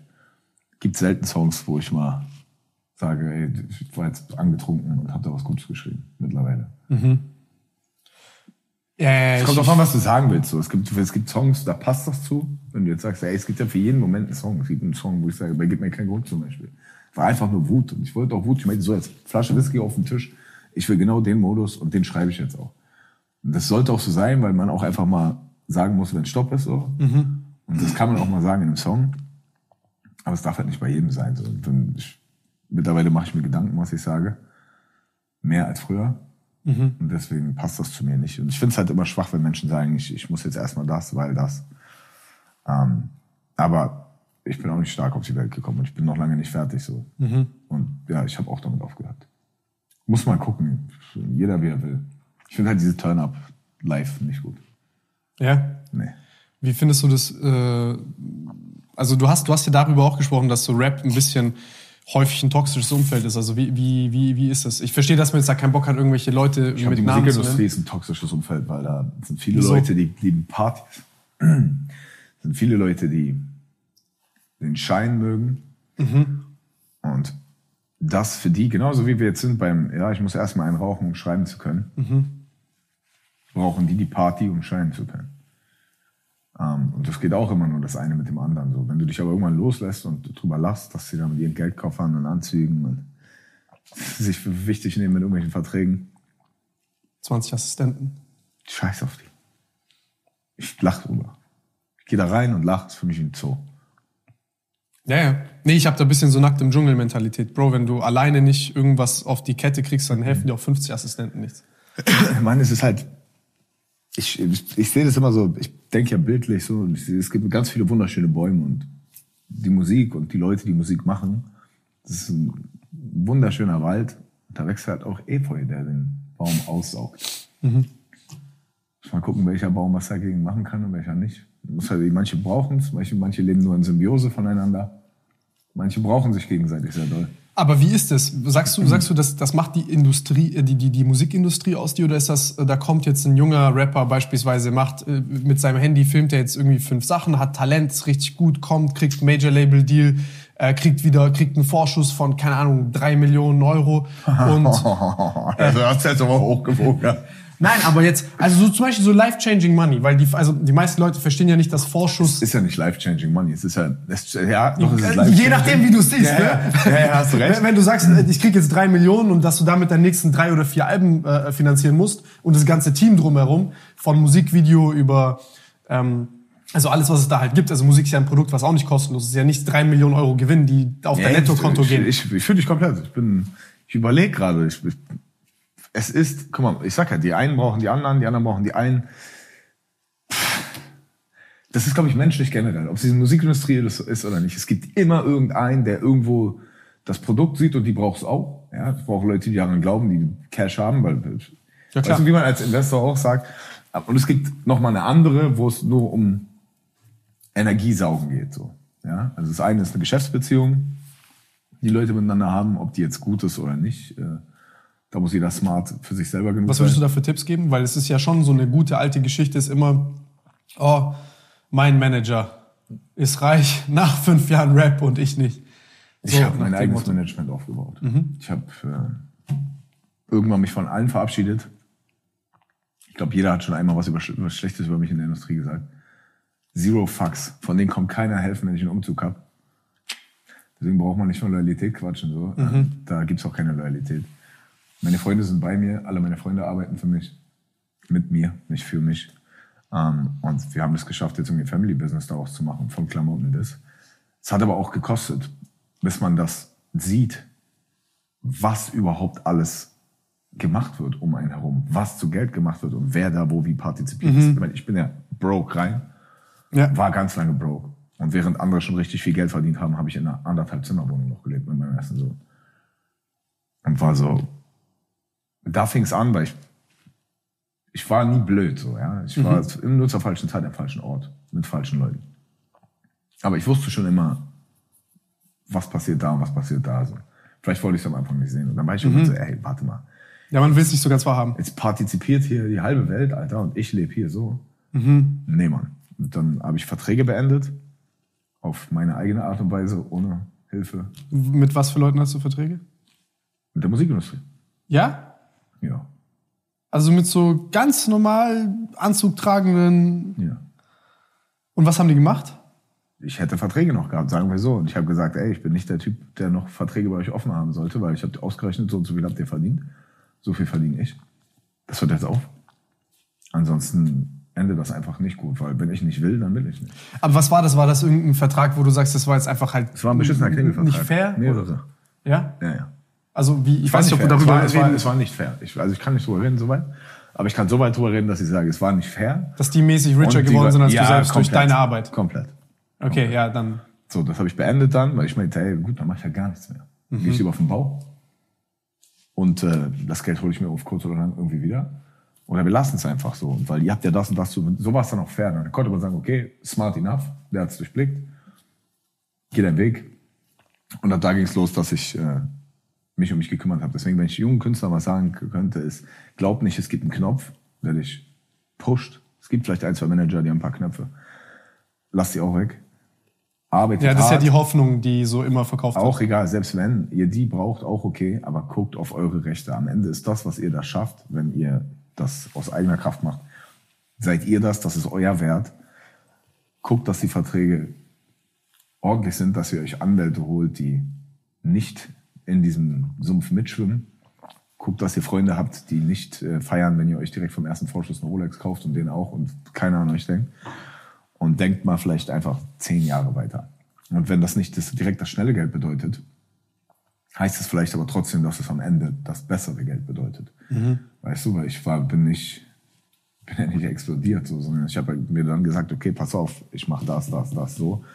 Und in zehn Jahren, an dem Punkt, wo ich jetzt bin, kann ich sagen, okay, jetzt zahlt sich's aus. So. Jetzt ist alles gut. Die Verträge sind okay, die ich habe, die Leute, mit denen ich arbeite, sind super. Und jeder arbeitet auch gern mit mir, weil ich fair bin, so. Aber es gibt halt auch viele, viele Menschen da draußen, die Leuten, die keine Ahnung haben, sonst was da andrehen. Und das ist scheiße und schade. Weil dann am Ende sitzen die nämlich da, wenn sie drei Jahre Karriere hatten und sich ihre ganzen Uhren gekauft haben und einmal blitzen, als wenn sie aussehen wie das Eis in Sibirien. Ähm, nichts mehr haben nach fünf Jahren. Wo ist die Eigentumswohnung für deine Kinder? Wo ist die Miete für deine Mutter? Die ganzen Ja, ja. großen Worte, die alle sagen. So sollte man in Verträge reingehen und sagen, okay, vielleicht muss ich mich um meine Mama kümmern oder um meinen Bruder und so. Was mache ich so auf Long Term? Scheiß auf die Uhren, ich scheiß auf den großen Vorschuss, ich gucke erstmal, was kann ich machen. Und ich glaube, dass das einfach ein reiferes Denken erfordern würde bei vielen. Aber das hatte ich, wie gesagt, am Anfang auch nicht. Ich wollte einfach nur Mucke machen. Ich war so, ja, hier, ich hätte alles unterschrieben. Nee. Ja, aber, ja, ja. Was sagst du? Also das heißt, mal von außen mit einem Anwalt quatschen, mit Familie quatschen. Ich weiß nicht, Anwalt klingt auch immer so. Wenn ich schon Anwalt höre, denke ich auch schon gerade, ich, hab mich, muss mich eigentlich selbst revidieren. So ein Anwalt ist auch schon immer Nein, gefährlich. aber, aber, aber ich, ich verstehe voll, was du meinst. Also jetzt nicht, dass irgendwie ein Anwalt dich in deiner Musik besser beraten kann, aber ein Anwalt kann dir zum Beispiel Klartext sagen, also das, was du gerade hier unterschreibst, ist halt, ähm, Ja. du gibst gerade deine Rechte ab, äh, du teilst, die, keine Ahnung, irgendwie, du machst irgendeine GmbH mit irgendeinem Typen zusammen, dann bringst du alle deine Rechte in die GmbH und auf einmal halt alles, was dir eigentlich gehören sollte, teilst du durch zwei oder durch drei mit anderen Menschen, die das eigentlich nichts angehen sollte. Also ich würde sowas machen. Ich würde auf jeden Fall selbst, wenn du mit Freunden anfängst, Business zu machen, von vornherein sagen, ey, wo geht's hin? Und das ist für immer der Share. Ja, Sind wir wirklich fein damit? ja, Und da wird darüber nie wieder gesprochen. ja, sehe ich Weil genauso. Geld ist einfach eklig so. Es gibt 500.000 auf den Tisch und dann wirst du sehen, wer war Freund und wer nicht. Guck mal, und irgendwann sage ich auch ehrlich, ähm, ich dachte immer, die größten, die, das, das, was am allerkrassesten von Größe zeugt, ist, wenn ich jetzt meine Hand ausstrecke und mit dir einen Handschlagdeal mache. Ja, es ist Ähm, dazu musst du aber irgendwann, dazu musst du erst imstande sein und du musst verstehen, was das überhaupt bedeutet, worauf du einen Handschlag gibst. Und wenn du 19, 18 Jahre alt bist und anfängst, irgendwas in der Kreativindustrie zu machen, äh, bist du dir darüber nicht imstande. Ja, wenn du auch vor allen Dingen, wenn es noch keinen Wert hat, man Ja. gibt sich einen Handschlag und plötzlich sieht man, passiert ja auch, dass sich Dinge verschieben, wenn du sagst, ey, ich mache 90, Ist wie bei der Natur. ich mache 90 Prozent der Arbeit. Ja. Und ich Genau. arbeite und wir teilen 50-50 und du nimmst die ganze Zeit Drogen. Ja, ja, ja, ja, ja, ja. ja aber Bruder, wir haben ja damals gesagt, und dann dein Gewissen ficken ist, mit so einem Scheiß. okay. Ja, ist auch okay. Kannst du dann sagen, ey, pass auf, bis hierhin. Ja, Weil Handschlag ist Handschlag. ja. Ein Wort ist ein Wort, ob du 19 bist oder 20 oder 21, ein Mann, ein Wort, eine Ja. Frau, ein Wort. Ja, ja, ja. Dann hält man sich, also ich in meiner Welt. Ja. Dann musst du aber für dich selbst sagen, so, okay, bis hierhin Schluss. Nimm, was bis dahin war. Ich gehe aber einen anderen Weg. So, so ist so, wie ich das sehe. So, Mhm. Ich sehe es genauso. Wenn ich mein Wort gegeben habe, breche ich es nicht. Andererseits, ähm, Aber man Leute jetzt- geben schnell ihr Wort. ja, das ist deren Problem. Also ich, mein Wort gebe ich, das halte ich, das weiß jeder. Ähm, aber man muss für sich halt auch sagen, ey, was will ich? Mit wem mache ich was? Wenn du jetzt 19 bist und diesen Vertrag unterschreibst, egal mit wem, wer ist daran beteiligt, so, dann muss man sich auch im Klaren sein, wo will ich hin, was mache ich? Wenn, wenn da gar kein Wert für da ist und man will nur dahin kommen erstmal, dann muss man vielleicht erstmal in diese Situation kommen, um wieder rauszukommen und dann nachher schlauer zu sein und zu sagen, ey, waren vielleicht doch nicht die richtigen Entscheidungen. So. Also ich ich frage mich immer jeden Tag so, okay, was ist in fünf Jahren? Was nicht morgen, max morgen, ey. Mich interessiert morgen gar nicht. Ich habe keine Ahnung. Ich stehe morgen auf, ich bin morgen da, da. Was, wo bin ich in fünf Jahren? Und das hat mir immer geholfen. Und ich glaube, dass das auch für junge Künstler gut wäre, wenn die sagen, ey, wo will ich in fünf Jahren stehen? Oder in zehn Jahren? Will ich ein Haus? Oder will ich jetzt allen Schmuck hier haben und will die überall einmal durchgeführt Will ich werden? rich sein oder rich aussehen? Ja, oder, oder will ich, dass es mir gut geht? Will ich, dass mehrere Leuten gut geht? Will ich eine Firma gründen? Will ich, dass alle um mich herum essen? So, ich, das waren so die Fragen, die ich mir gestellt habe. Will ich Ja, das ist ja genau das. Oder will ich, dass wir fünf Firmen zusammen machen, dass wirklich die Leute, die seit Anfang mit mir sind, dass sie alle mitwachsen, neben mir. Ja. Gleich groß, equal. Und äh, das hat mir geholfen. Also, die Vision hat sich natürlich erst entwickelt. So, Ich bin nicht mit, äh, mit 20 oder von, von habe ich meinen ersten Vertrag unterschrieben, ich glaube 23, 24 da war das noch nicht so. Da wusste ich auch nicht. Ich dachte zwar immer, wir waren zwar, und die Leute waren ja immer noch neben mir. Ja, man hat noch. immer so den Willen schon gehabt, aber Ich wusste nicht, wo du hast nicht die Idee. Genau, es hat sich entwickelt dahin und ich glaube, ich könnte allen nur raten zu sagen, wo seht ihr euch mit 30? Und das sollte eine klare Vision sein und alles auf dem Weg dahin werdet ihr finden. Ungefähr so. Und hört nicht auf die Leute aus der Industrie. Die erzählen ja heute das und morgen das. Was zum Beispiel? Alles. Die wissen nur eine Nummer. Max ist scheißegal. Oder wer auch immer. Läuft heute gut, ja, ist gut, sind alle da und alle hype auf jeder Party. Läuft einmal kurz schlecht, sind alle so, hm, ui, ähm, ich weiß nicht, wir müssen uns vielleicht von dir distanzieren. Ja, oder doch nicht. Ja, sie können nicht verlängern. Das, äh, stell dich darauf ein, dass du allein bist. Bei Freunde aus dem Bereich wird es wenige geben. Aber wenn du das weißt, ist auch vollkommen okay, weil du nimmst deine Freunde mit, davon gibt's genug. Äh, das Ding ist ja, ja, dieses Vorgaukeln von Freundschaft in solchen Geschäftsbeziehungen, die dann am Ende eiskalt sind, ist, äh, glaube ich, aber auch so eine schwierige Erfahrung, die man äh, irgendwann macht. Ja, aber deswegen sage ich, bin ich für mich so, dass ich, ich laufe da durch wie ein Zoo. Es, äh, es ist halt so, wie es ist. Und es ist gut so, ist okay, die machen ihren Job. Man muss halt wissen, okay, dann, wenn ich in so ein Piranha-Becken springe, dann habe ich halt lieber so einen kleinen Eisenanzug an und dann lache ich auch drüber, wenn die anfangen zu knabbern. Ja, wenn ich da nackig reinspringe mit Steak in der Hose, dann habe ich ein Problem. So, und so, ich ziehe mich dann gut an, ich gebe allen die Hand, gehe aber auch wieder nach Hause früh und verbrüder mich dann nicht. Ich glaube, das hilft. Was heißt verbrüdern? Ja, Menschen in, Freundschaften eingehen, die keine Freundschaften sind, von deren Seite aus. Für mich, für mich gehe ich halt auch rein, sage einmal nett Hallo und Tschüss. Auf Wiedersehen. Ähm, wie, wie sieht sowas aus? Also dieses ja dieses klassisch- klassische, so ein bisschen Blutegelmäßige. Ja, man muss ja gucken. Wie gesagt, wenn du, du gehst da selbst da rein. Ist Wo, woran merkst du das? Weil es gibt ja jetzt Leute, ich meine, ich kann mir das ungefähr vorstellen so, oder ich habe es auch schon ein paar Mal gehört, aber jetzt, wenn jemand hier ist, keine Ahnung, du hast jetzt hier, guckt jemand zu, der ist 17, der rappt sein Shit und der wird vielleicht in ein oder zwei Jahren diese Erfahrung machen und dann werden dem Leute erzählen, nur das Gefühl geben. Das ist ja nicht so, dass sie sagen, ich mache den größten Star aus. Die sind auch Fans. Die sind auch Fans. Die sind Fans in dem Moment. Ja, Aber denen ist auch scheißegal, wenn es nicht mehr läuft. Das heißt, dann solltest du immer nur wissen, die sind nur da, solange es läuft. Entweder bist du eine Maschine und schaffst, dass es durchgehend läuft. Dann selber auch nicht traurig, wenn es nicht mehr läuft und die dich dann auf dich scheißen. Weil die werden nicht mehr ans Telefon gehen. Deswegen, wenn du von vornherein weißt, dass sie so sind, dann kannst du es ja auch für dich nutzen, wenn du möchtest. So, weil man muss es ja, es ist, die Industrie ist die Industrie. Davon gibt es ein paar Leute, die lieben ihren Job wirklich. Gibt's gibt's wirklich ein paar gute so, die mit Herz da drin sind und an Sachen glauben so. Und habe ich irgendwann auch welche gefunden. Gibt aber auch viele, die einfach, die sind ja auch kalt. Du musst ja sehen, die sehen jeden Tag noch einen, noch einen, noch einen, da ist noch einer, da ist noch einer, die sehen 100 Karrieren. Das ergibt ja irgendwann keinen Wert mehr. Wenn du jeden Tag einen Maler hast, dann sagst du auch nicht mehr, wie wunderschön ist dieses Weiß. Du bist einfach nur, ach, den Kopf, Alter. So, man muss das aus beiden Perspektiven sehen. Ja. Ich sehe es aus meiner und sag, ey, Malert, macht euer Ding. Ich komme und gehe wieder und ich bin Zaungast, und, aber ich möchte da nicht drinnen baden. Ich brauche nicht deren Applaus und deren Liebe. Die hole ich mir draußen von den Fans, von echten Leuten so. Und die, die Industrie ist die Industrie. Kann man mal Hallo sagen, wo man Hallo sagen muss und es reicht auch. wer, wer sind so für dich aktuell, für dich die besten Rapper in Deutschland? Viele. Alle, die Erfolg haben. Verdient. Von bis. Ja, jetzt, die du wirklich selber gut findest. Ich höre keinen Rap mehr. Hörst keinen Rap? Nein, ich kann nicht mehr. Ja? Ich kann nicht mehr. Ich kann, ich, ich mag ja meine Musik noch machen und ich möchte auch nicht so beeinflusst werden. Weißt du, ich finde viele Songs gut. Ich meine, die meisten, die ich äh, feiere, die frage ich auch, mit denen mache ich Features so, die hole ich auf meine Platten drauf. Mit denen war ich zusammen auf Tour. Ich kenne die als Mensch. Wenn ich jemanden als Mensch kenne, dann mag ich auch automatisch seine Musik. Nicht alle, nicht jeden Song, aber Klar. so, so verbindet mich das eher. Genauso wie ich meinte, weißt du, ey, wenn ich dich kenne, dann kann man auch einen Song machen. Ansonsten, ich gucke mir das nicht an, weil dann bin ich auch wieder, dann ist wieder dieser kleine Ego-Dings, der irgendwas denkt. Dann sage ich lieber, ach, ich guck nicht rein. Ab und an äh, begegnen mir Songs, die auch wirklich gut sind.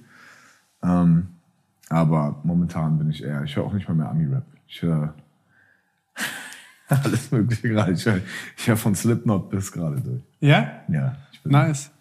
Ja. Also, okay, cool. Ja, das ist, ist auch vielleicht gut. Dann kriegt man ein bisschen neue Inspo für ja. neue Mucke, die man ja, macht. ich war jetzt ganz, ich war jetzt drei Alben lang Florence in the Machine wieder, die alten Alben ausgegraben, keine Ahnung warum, aber Mhm.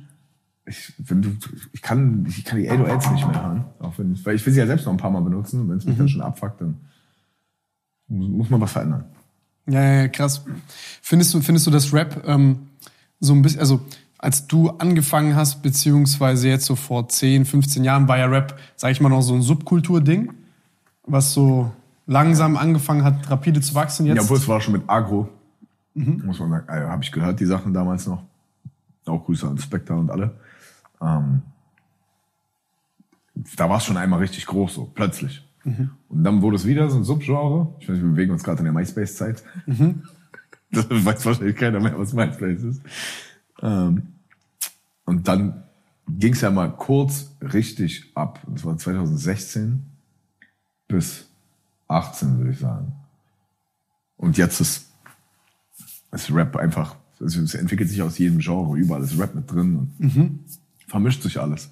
Und Rap bedient sich ja auch allen Genres. Also weißt du, von Afro-Trap bis. Und ich glaube, dass wir immer so Zeiten haben, in, der wir uns, in denen wir uns bewegen, wo eine Musikrichtung wieder aufpoppt. Und mit dem Dance sind wir jetzt auch durch. Dann habe ich jetzt mit Rock angefangen. ja? Ich glaube, es kommt wieder. Ja. glaube, richtige Gitarren und richtige Musik fühlen die Leute wieder. Es ist genug Autotune, es ist genug DJ. Ja, nee, ich, ich finde, ich find, das ist so eine ähnliche Frage, die ich mir stelle. Ich habe mich halt gefragt, okay, ist es jetzt, keine Ahnung, jetzt hat jeder Zweite kriegt einen Vorschuss, jeder Zweite ist ein Rapper, äh, also so. Der Signing-Wahnsinn, meinst du? ja, genau. Der war letztes, nee, war das Corona. Rap halt ein bisschen, wie soll ich sagen, ähm, korrigiert wird, wenn ich es wirtschaftlich angucke. Also das, so wie du gesagt hast, ey, das geht jetzt auch ein bisschen zurück. Extrem. Also, und dann sage ich halt, okay, welche, was ist so das nächste, was ist die nächste Subkultur oder Subgenre, was jetzt so langsam Ich glaube gar nicht. Ich glaube, dass Musik vielleicht in Rap reinfließt, vielleicht. sich selbst so multipliziert hat und diese Schnelligkeit, Musik machen zu können und Erfolg zu haben mit Streamingdiensten, die nicht ganz durchsichtig sind, was heißt das, dass sie nicht ganz durchsichtig sind? wird sich irgendwann zeigen. Hoffentlich. Ich klopfe auf Holz. Ähm, das Was wird sich zeigen? werden wir sehen. Du wirst, wenn, du wirst dann hier auf dieses Interview zurückschauen und viele in der Industrie wissen, wie ich da gefightet habe für. Ähm, Was hast du gefightet? egal, wir lassen es so Gib mir einen Tipp. stehen. Nein. Okay, ich bin gespannt. Musst du. ähm, dass einfach die beeinflussen, welche Musik läuft und wie sie läuft. Und dadurch so viel, dass ich gar nicht mehr bilden kann, was wirklich Fans sind von was und wirklich so Core-Fans und so. Weißt du, ey, geh mal auf ein Slipknot-Konzert. Wenn die Maggots da sind, Alter, das. Rammstein genauso. Ähm, und heutzutage ist einfach so, ah, von da nach da nach da. Und es wird über Algorithmen kontrolliert und die kontrollieren. Das ist eigentlich eine AI, die dir vorschlägt, wenn du einmal einen scheiß Song zu lange hast, dann werden dir 20 so eine Songs vorgeschlagen. Und du kommst gar nicht mehr in Playlists und kannst gar nicht mehr gucken. Du suchst also gar nicht mehr nach dem, was dich. Also so eine. Manipulation des Nutzerverhaltens. Ja, richtig. Und So wenn, eine Art Gatekeeper, der dir quasi sagt, ey, wir können ja, wenn du jetzt noch, was. wenn du jetzt noch guckst, ah, vielleicht partizipiere ich ja an den Künstlern mehr, dann schlage ich die vielleicht öfter vor. Oder das ist gerade passt in die Agenda, dann schlage ich vielleicht die vor.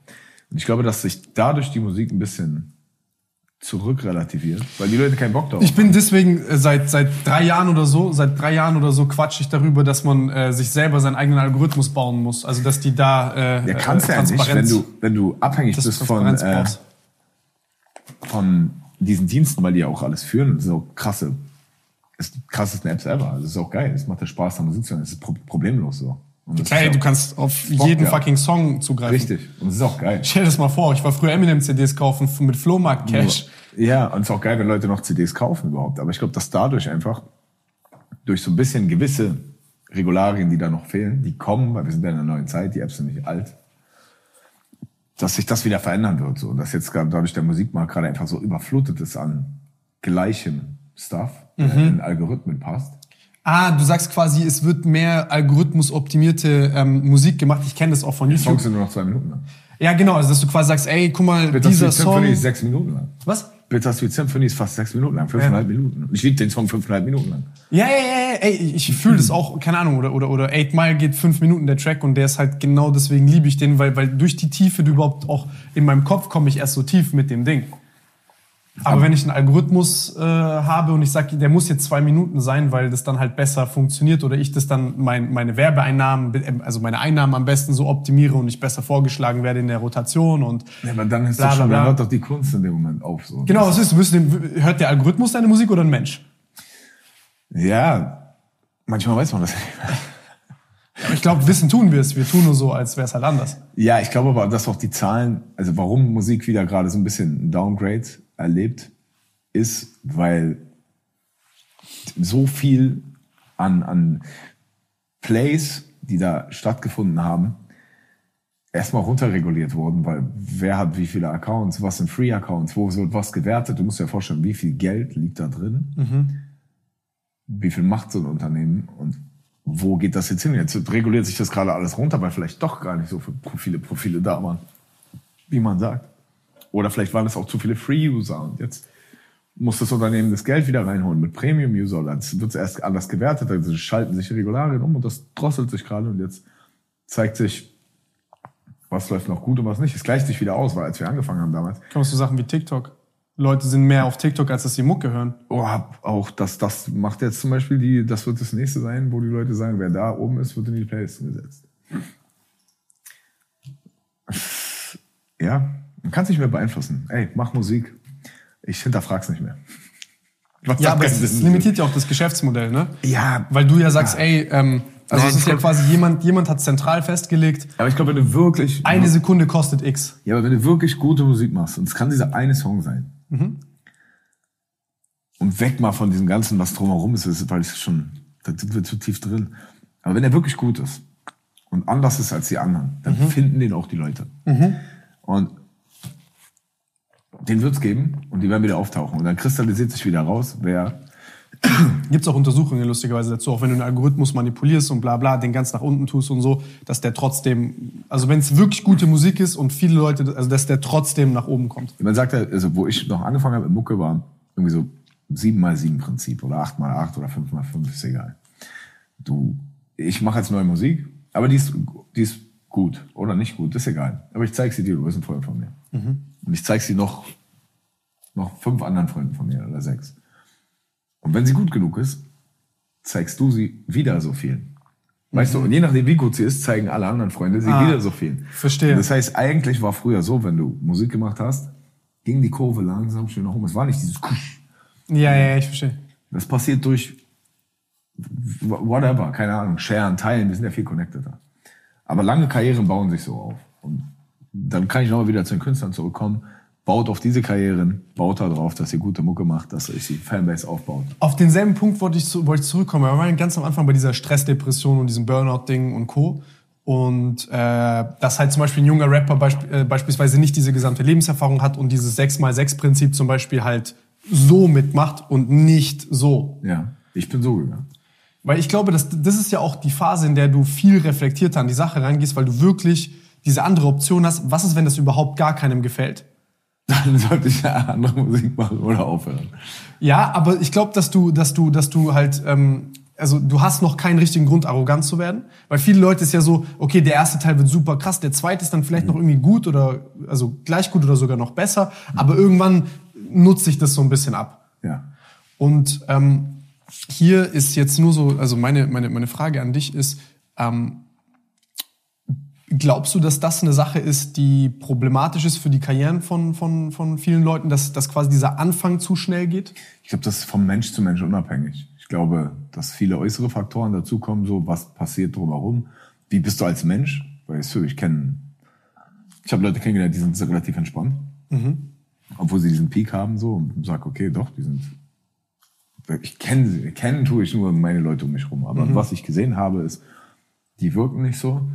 Andere verändert's. Ich glaube aber, dass eine langlebige Karriere mehr Sinn macht, weil du eben nicht gleich erwartest, Ich brauche den Privatjet von A nach B, ich muss dies, ich muss das. Also ich bin meine eigenen Tourbusse gefahren. Von A nach B. Ich habe vor 100 Leuten gespielt, ich habe vor 50 Leuten gespielt. Ich habe vor vier Leuten gespielt. Ich habe aber auch vor 20.000 gespielt oder vor 50.000. Ich, das, das ist so eine Sache, die ich, äh, äh das, was du gerade sagst, was ich auch so beobachtet habe. Ich glaube, wenn du so diesen ersten sehr schnellen Peak hast und du dann das als quasi sagst, ey, das ist so mein Stabilitätsniveau, dann fängst du an, so viel auszugeben, weil du dann denkst, der, der nächste Peak wird ja noch mal so viel größer. Ja. Und dann hast du auf einmal. Aber wo willst du ab da oben hin? Wenn du, also ich meine, wenn du da. Wenn du das ist ja größenwahnsinnig.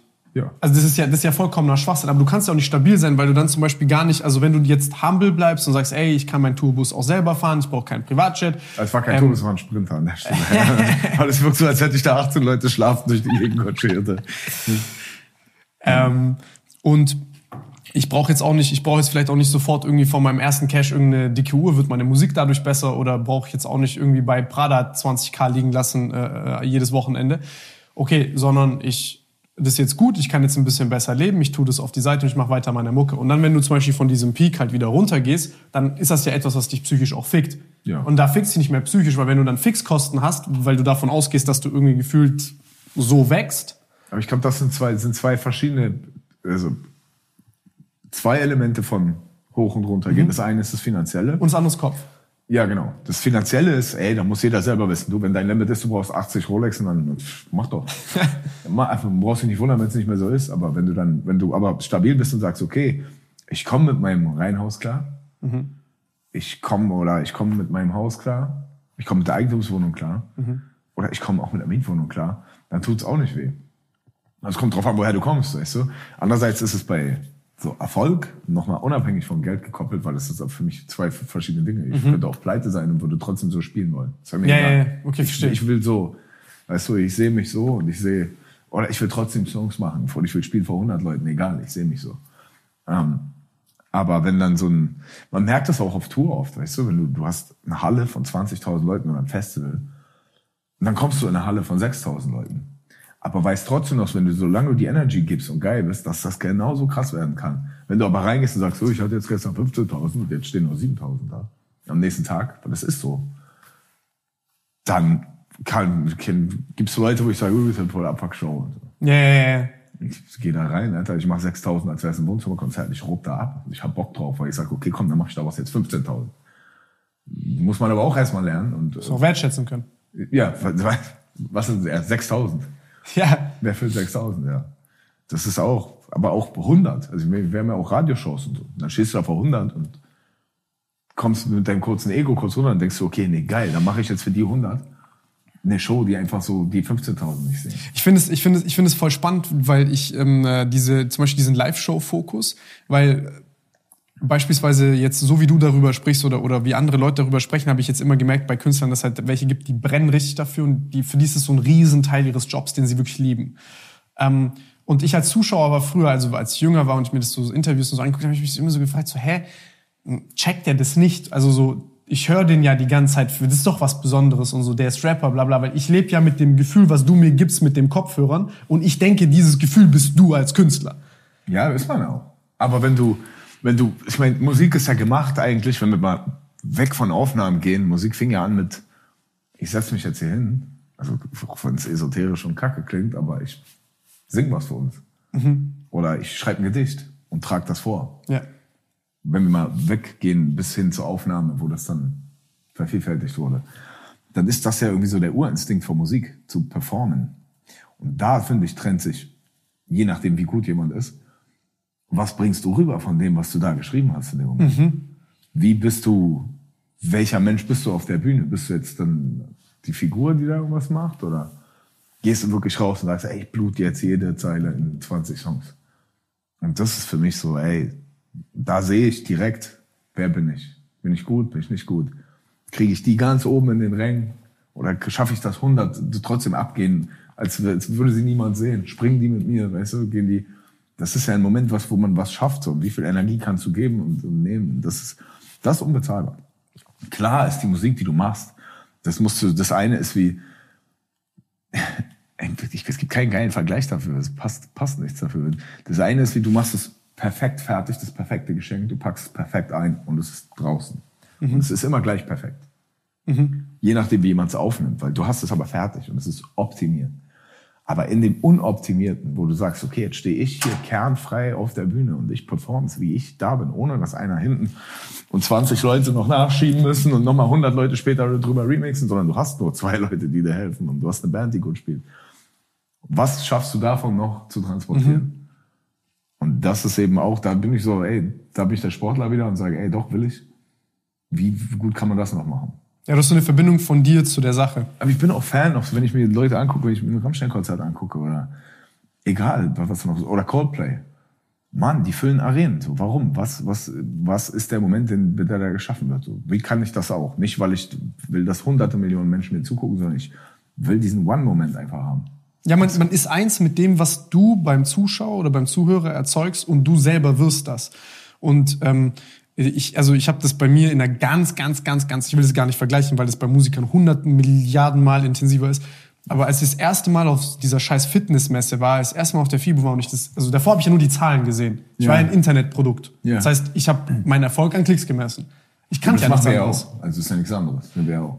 Ja, aber du guckst ja auf die Klicks und die Klicks, das ist ja ein nüchternes Maß, was dir irgendwie eine Resonanz gibt über wie erfolgreich bist du und dann kannst du daraus alles ableiten, also deinen finanziellen Erfolg, dein Ja, ja, ja, Standing, klar. wo du bist in der Hierarchie, bla bla. So sage ich mal. Ne? Nicht, dass ich jetzt so denke, aber das ist ja das, was du ausdrückst. das- Und das Gefühl aber, wenn du dort bist und dir zum Beispiel, für mich waren es so die Geschichten, wenn jemand, wenn ich dann zum Beispiel sehe, da sind hunderte Menschen um mich rum, die schreien, die da sind, die, die, die das toll finden, die irgendwie dir was zurückgeben wollen, weil die, die das sagen, was du verändert hast. Genau, Ja. genau. Einer dann irgendwie dir erzählt, er hat aufgehört zu rauchen, der hat angefangen zu trainieren, der hat, und also für mich sind das so die besondersten Das ist Momente meines genau Jobs. das.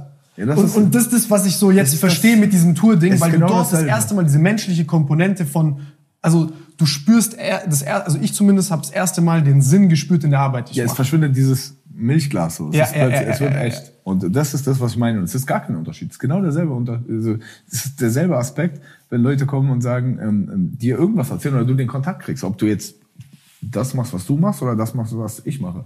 Das bleibt einfach dann, da verschwindet diese unsichtbare Grenze aus Internet, aus dem, was nicht echt ist. Oder nur messbar ist irgendwie, aber nicht, nicht hier messbar ist, sondern es ist messbar vielleicht in Zahlen, in kleinen Emotionen in dir drin. Aber wenn du echte Emotionen kriegst von Menschen, die vor dir stehen, so wie ich meinte, mit Hand geben, und dann macht dich das auch so. Und deswegen sage ich, ich bin Live-Künstler. Besser als wenn ich ins Internet gucke. Aber das ist genau das Gefühl. Also brauchst du, da gibt's keinen Unterschied. Das ist einfach, echte Menschen sind besser. Das ist eine Sache, äh, eigentlich, weiß ich, ich wollte die eigentlich gar nicht ansprechen, aber ich habe das, ich habe das äh, gehört gehabt von Leuten, die mit dir zu tun hatten, die haben mir so gesagt, so, yo, äh, der ist in Ordnung, der lebt, was er sagt, aber der ist ein extrem explosiver Typ. Ja. So. Und dann war das halt so, Warum lachst du das, du Wichser? Du bist so ein Wichser wieder. es wird nicht so falsch sein, was ich da gehört habe. Nee, du bist genau richtig. Also, Also ich habe so gehört, okay, der ist so, wundert dich nicht, wenn der irgendwie austickt oder sowas. ja. Und, und jetzt, so wie ich dich kennengelernt habe, war das für mich so, ich dachte mir so, hä, war Ich bin von einem auf den anderen Tag so geworden. Das musst du wirklich so überlegen. Okay, ich kam- ja, ich dachte so, ob die mir Scheiße erzählt nein, haben. Nein, nein, nein. Ich kam, hier sitzt ja jemand. Also, der wollte auch schon, wollten ja alle gehen. War jetzt nicht so, ich bin nicht so, ich renne nicht rum und hau jemanden, sondern ich bin, wenn was, wenn was passiert, ich brenne halt. Und das ist auch ist eine gute Eigenschaft. Wenn du so viel Energie verursachen kannst, dann kannst du Menschen ins Positive oder ins Negative beeinflussen. Und ich habe nicht mehr gemerkt, was ich tue, wenn ich mich selbst nicht mehr liebe. So, ich bin einfach nur noch gebrannt. Um mich rum ist alles Asche geworden, so alles. Die Egos meiner Freunde, ohne dass ich es gemerkt habe, ohne dass ich nicht, ich hack nicht auf jemanden rum, so, weil nur wenn was nicht funktioniert, wo ich sage, das ist jetzt der Weg, und da gehen wir hin, Jungs, seid ihr dabei, dann klappt's nicht, dann habe ich trotzdem alles um mich rum kaputt gemacht, weil ich mich selbst bestrafen wollte in dem Moment. Was Und du- wie, wie sieht sowas aus? Oh, Alter, keine Ahnung. Ich weiß nicht, wie es aussieht. Ich weiß nur, ich, ich weiß für mich, ich bin entspannt jetzt. Ich sehe Fehler von anderen nicht mehr so schlimm. Sie- Ich bin konkreter, wenn ich sage, ey, guck mal, der Weg, in dem wir jetzt gehen, der beinhaltet das, das, das. Das habe ich vorher nicht gesagt. sondern ich erwartet, dass alle einfach sehen, was ich sehe. Das kannst du aber nicht erwarten. So habe ich aber in dem Moment. Das heißt, ich war immer sehr frustriert. Und ich habe jetzt für mich gelernt zu strukturieren, ey, pass auf, Jungs, das ist der Plan. Der beinhaltet für jeden von uns das, das und das und das. Kommen wir damit klar? Und wenn das einer nicht mit klarkommt, dann komme ich aber auch wieder damit klar. Ich bin jetzt nicht so bei Fehlern und bei, wir alle stolpern und wir alle stehen wieder auf. Und dieses Wir-Gefühl ist, das war wesentlich wichtiger für mich wieder zu sehen, so verzeihen zu können, mir selbst vor allen Dingen. Weil ich habe mir ja nicht verzeihen. Wenn ich mir nicht verzeihen kann, so für irgendeine Scheiße, die ich mache. Wofür konntest du dir früher nicht verzeihen? Doch, für alles, Alter. Wenn ich einmal nicht funktioniert habe, ging gar nichts mehr. Wenn eine Sache nicht so geklappt hat, wie sie, wie, wie ich dachte, das muss morgen so sein, dann ist, äh, konntest du mich wegschmeißen nach Tage. Ja? Ja, Mann. Was bin, war dann? Ich bin einfach sehr, ich habe eine sehr kurze Lunte. So. Das liegt aber Mhm. auch an, jetzt sind wir wieder bei dem Kind, über das ich wieder mecker, so, aber ich musste es da hinnehmen. Ich musste mich so durchsetzen, ganz, ganz lange. Heute hast du eine sehr lange Lunte, also ist alles gut. Ja, nein, ich habe ich immer noch. Ich bin, mich hat das, mich hat sauber gebrannt. Ich habe meine, meine Traumata erlebt, meine Traumas, Traumata. Ähm, und ich habe die aufgearbeitet, aber das war in dem Moment, ich bin, ich kann es ja gar nicht sagen. Ich war sehr, sehr drastisch so, wenn irgendwas nicht ging oder nicht, nicht wenn was nicht ging, weil einer nicht funktioniert hat, sondern wenn Sachen passiert sind, die vermeidbar wären oder wenn man zulässt, dass es einem schlecht geht oder so. Und ich denke, ey, warum? In dem Moment, dann habe ich natürlich alles dafür getan, dass das nicht nochmal passiert, egal wie. Und dann konnte man mit mir auch nicht mehr sprechen. Also sprechen ging gar nicht mehr. Es gibt nur den Weg dahin und keinen anderen. Und das gibt aber trotzdem leider immer zehn verschiedene Wege dahin. Und die muss ich jetzt erstmal, musste ich sehen lernen. Ähm, mich hat's da hingebracht. Mich hat's hier hingebracht, wo ich bin. Ja, ja, ja. Der- Mit dem Kopf Art- durch die Wand. ich gehe immer, gehe ich auch immer noch. Aber ich halte jetzt mehr Leute um mich rum fest und gehe vor mit dem Kopf, weil ich nicht erwarten kann, dass alle mit dem Kopf dadurch können. Das war der Fehler.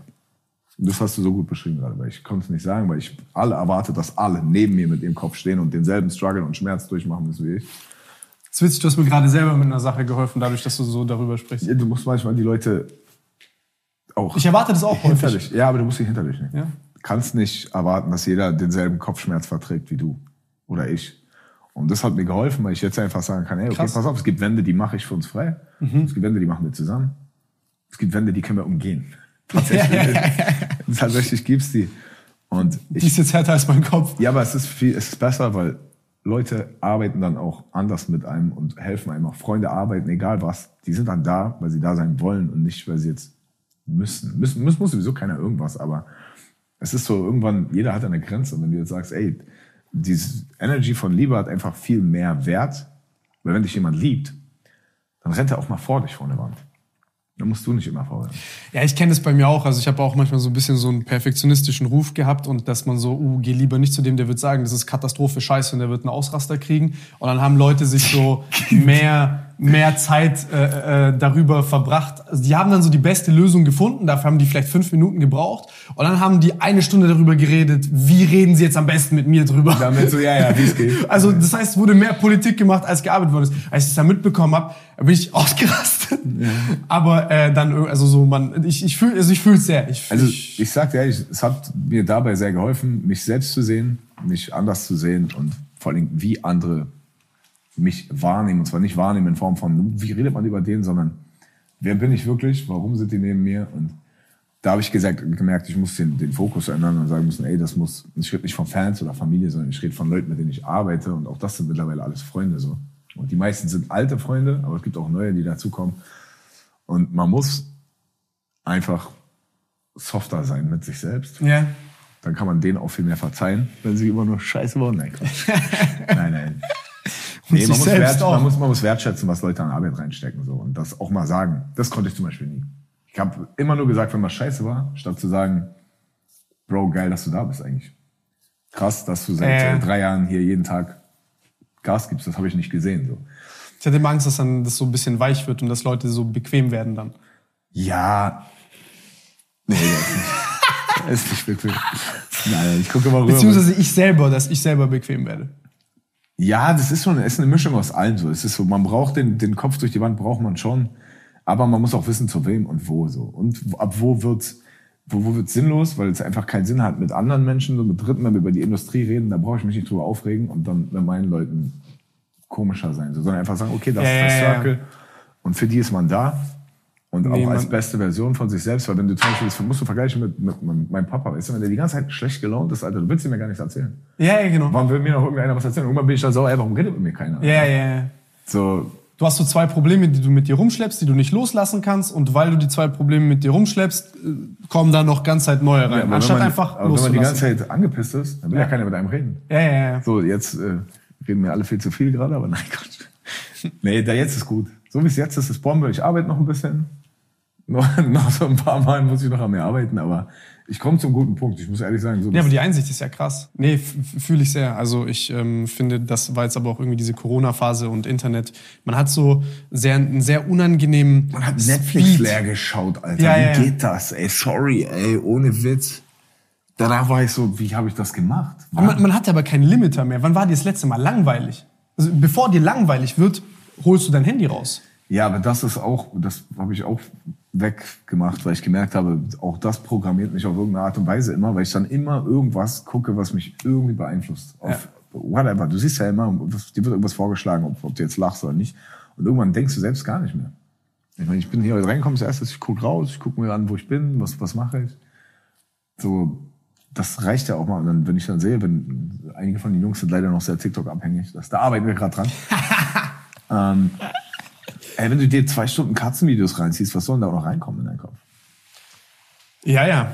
Aber du, du gewöhnst dich ja auch an, an, an den Speed. Also ich weiß nicht, für mich zum Beispiel war das so übel unangenehm, weil ich dann, guck mal, wenn du jetzt irgendwas Unangenehmes hast in deinem Kopf, was vielleicht Zeit braucht, was du vielleicht nicht sofort verstehst, wo du gar nicht weißt, was da der Zugang ist, oder Ja. du hast so ein paar komische Gefühle, was kannst du jetzt machen? Du kannst die aufschieben und betäuben.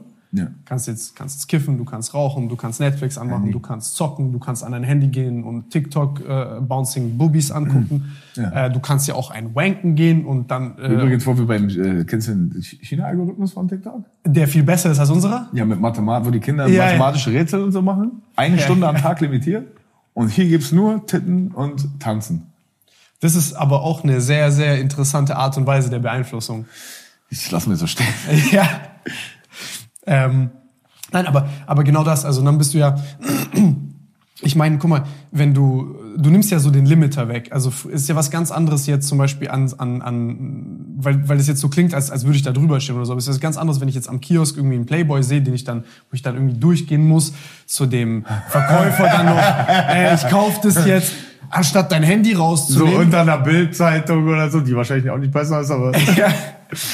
Ja. Verstehst du? Und dann ähm, kann ich das jetzt alles in Anonymität machen, in, in, in Komfort und dann machst du das alleine mit dir selbst. Keiner merkt das, keiner verurteilt dich drüber. Und das machst du jetzt alles, hast du jetzt keine Ahnung, jetzt nimmst du ganz viele von diesen ekelhaften oder Kackverhaltensweisen. Was heißt ekelhaft? Die sind so. Das ist relativ normal. Wenn du wenn, wenn du 100 Männer ein Handy gibst mit schönen Frauen drauf, dann werden 90 wahrscheinlich sich das angucken und das erste Mal, wenn sie die Alle gucken und ist Genau. auch okay. Gucken ist Genau. erlaubt. Anfassen verboten.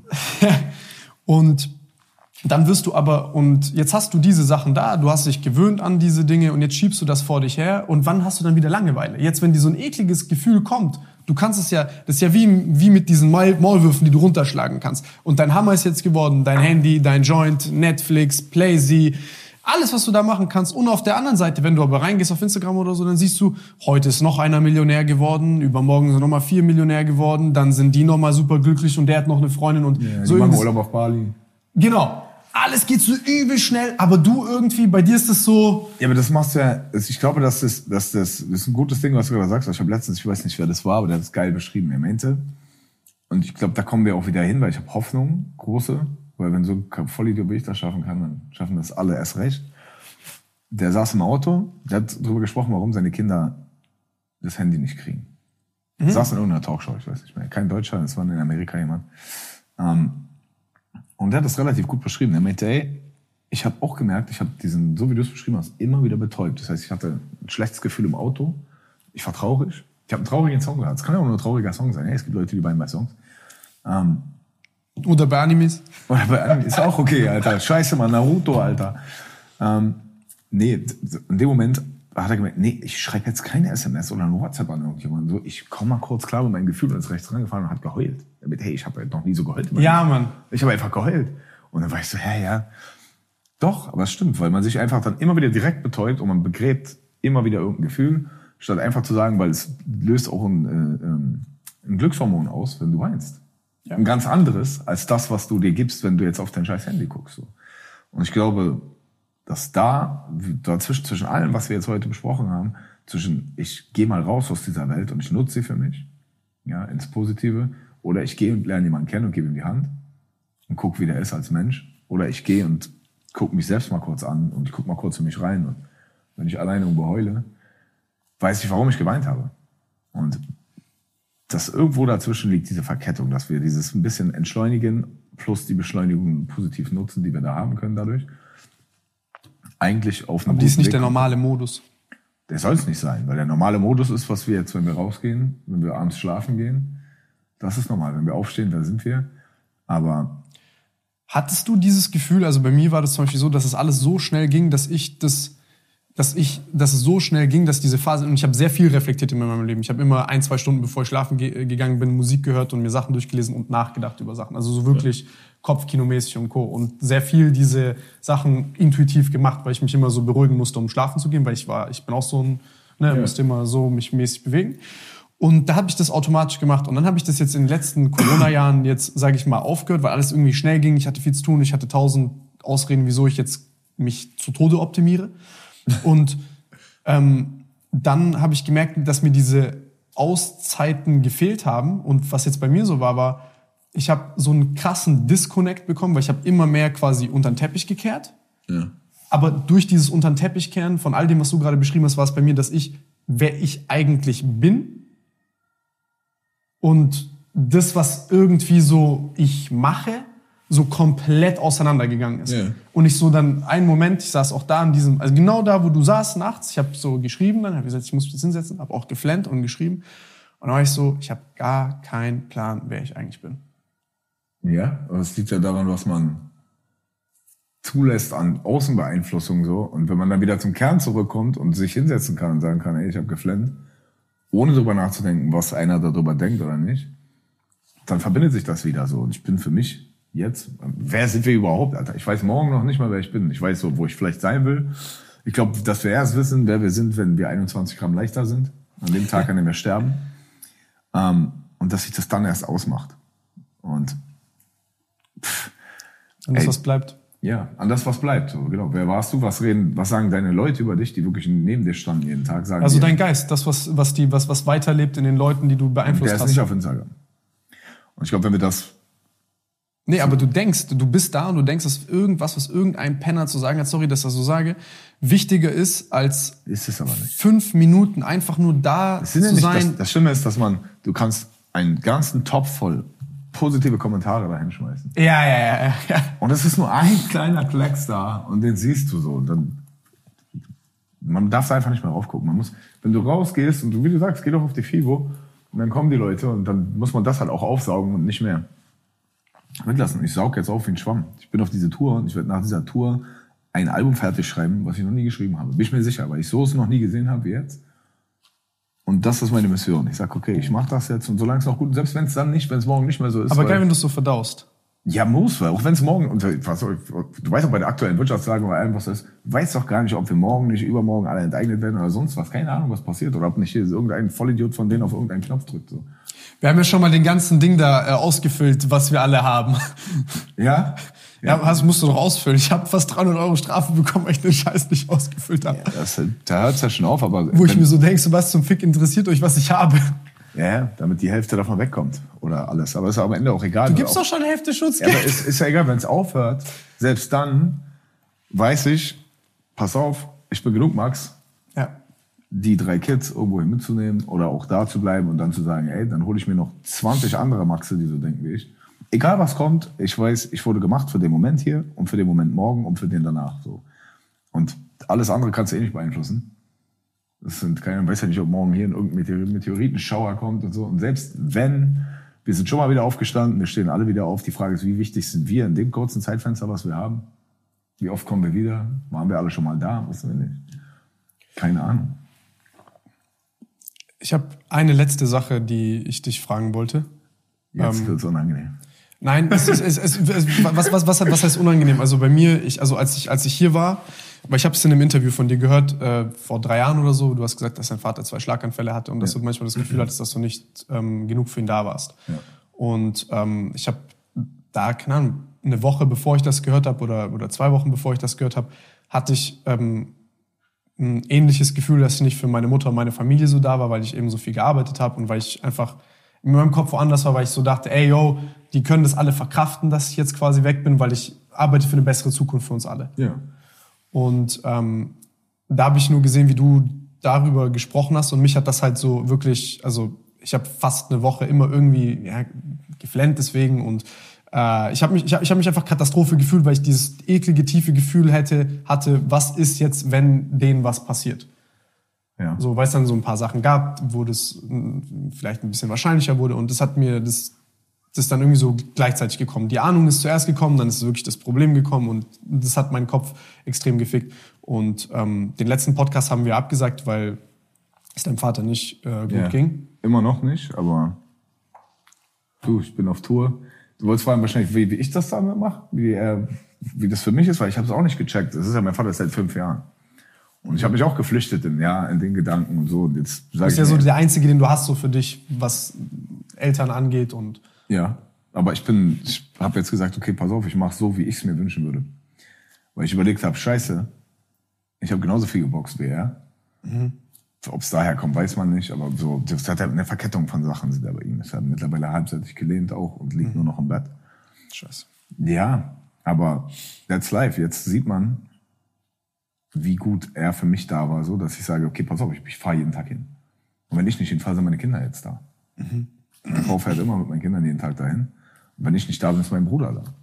Also nicht mein leiblicher Bruder, sondern mein Bruder, Bruder, der jeden Tag da ist und sich um meinen Vater kümmert. So, wo ich sage, okay, pass auf, jetzt kriegt mein Vater die Wertschätzung. So sind immer, sie, jeden Tag sind Menschen da, die gucken, er kann jetzt nicht mehr raus. War zu der Zeit, damals war es noch so, man konnte ihn immer mit hinnehmen. Er war noch bei meinem letzten Konzert vor zwei Jahren. Ging's noch mit Rollstuhl und Pfleger und so. Und jetzt geht's halt nicht mehr. Dann sage ich, okay, aber ich würde mir wünschen, wenn ich da liege, dass jeden Tag Menschen da sind. So. Dass das zu Hause ist, weil es ist zu Hause, was wir machen. Das ist nicht in irgendeiner Einrichtung. Und ähm, wer weiß, ob es mir so geht. Das heißt, für mich hat das eine Wertschätzung gegeben, dass ich gesagt habe, ey, ich muss jetzt so cool, und es hat auch einen großen Teil dazu beigetragen, wie es jetzt ist, wie ich mich verändert habe, dass ich gesagt habe, hey, vielleicht muss ich ein bisschen mich ändern, damit, wenn ich da liege, noch Menschen da sind. Und wenn ich dann da alleine liege, das wäre der Horror. Sehr stark. Danke. Danke dir, ja, weil es doch noch, doch noch ein emotionales Ende, Alter.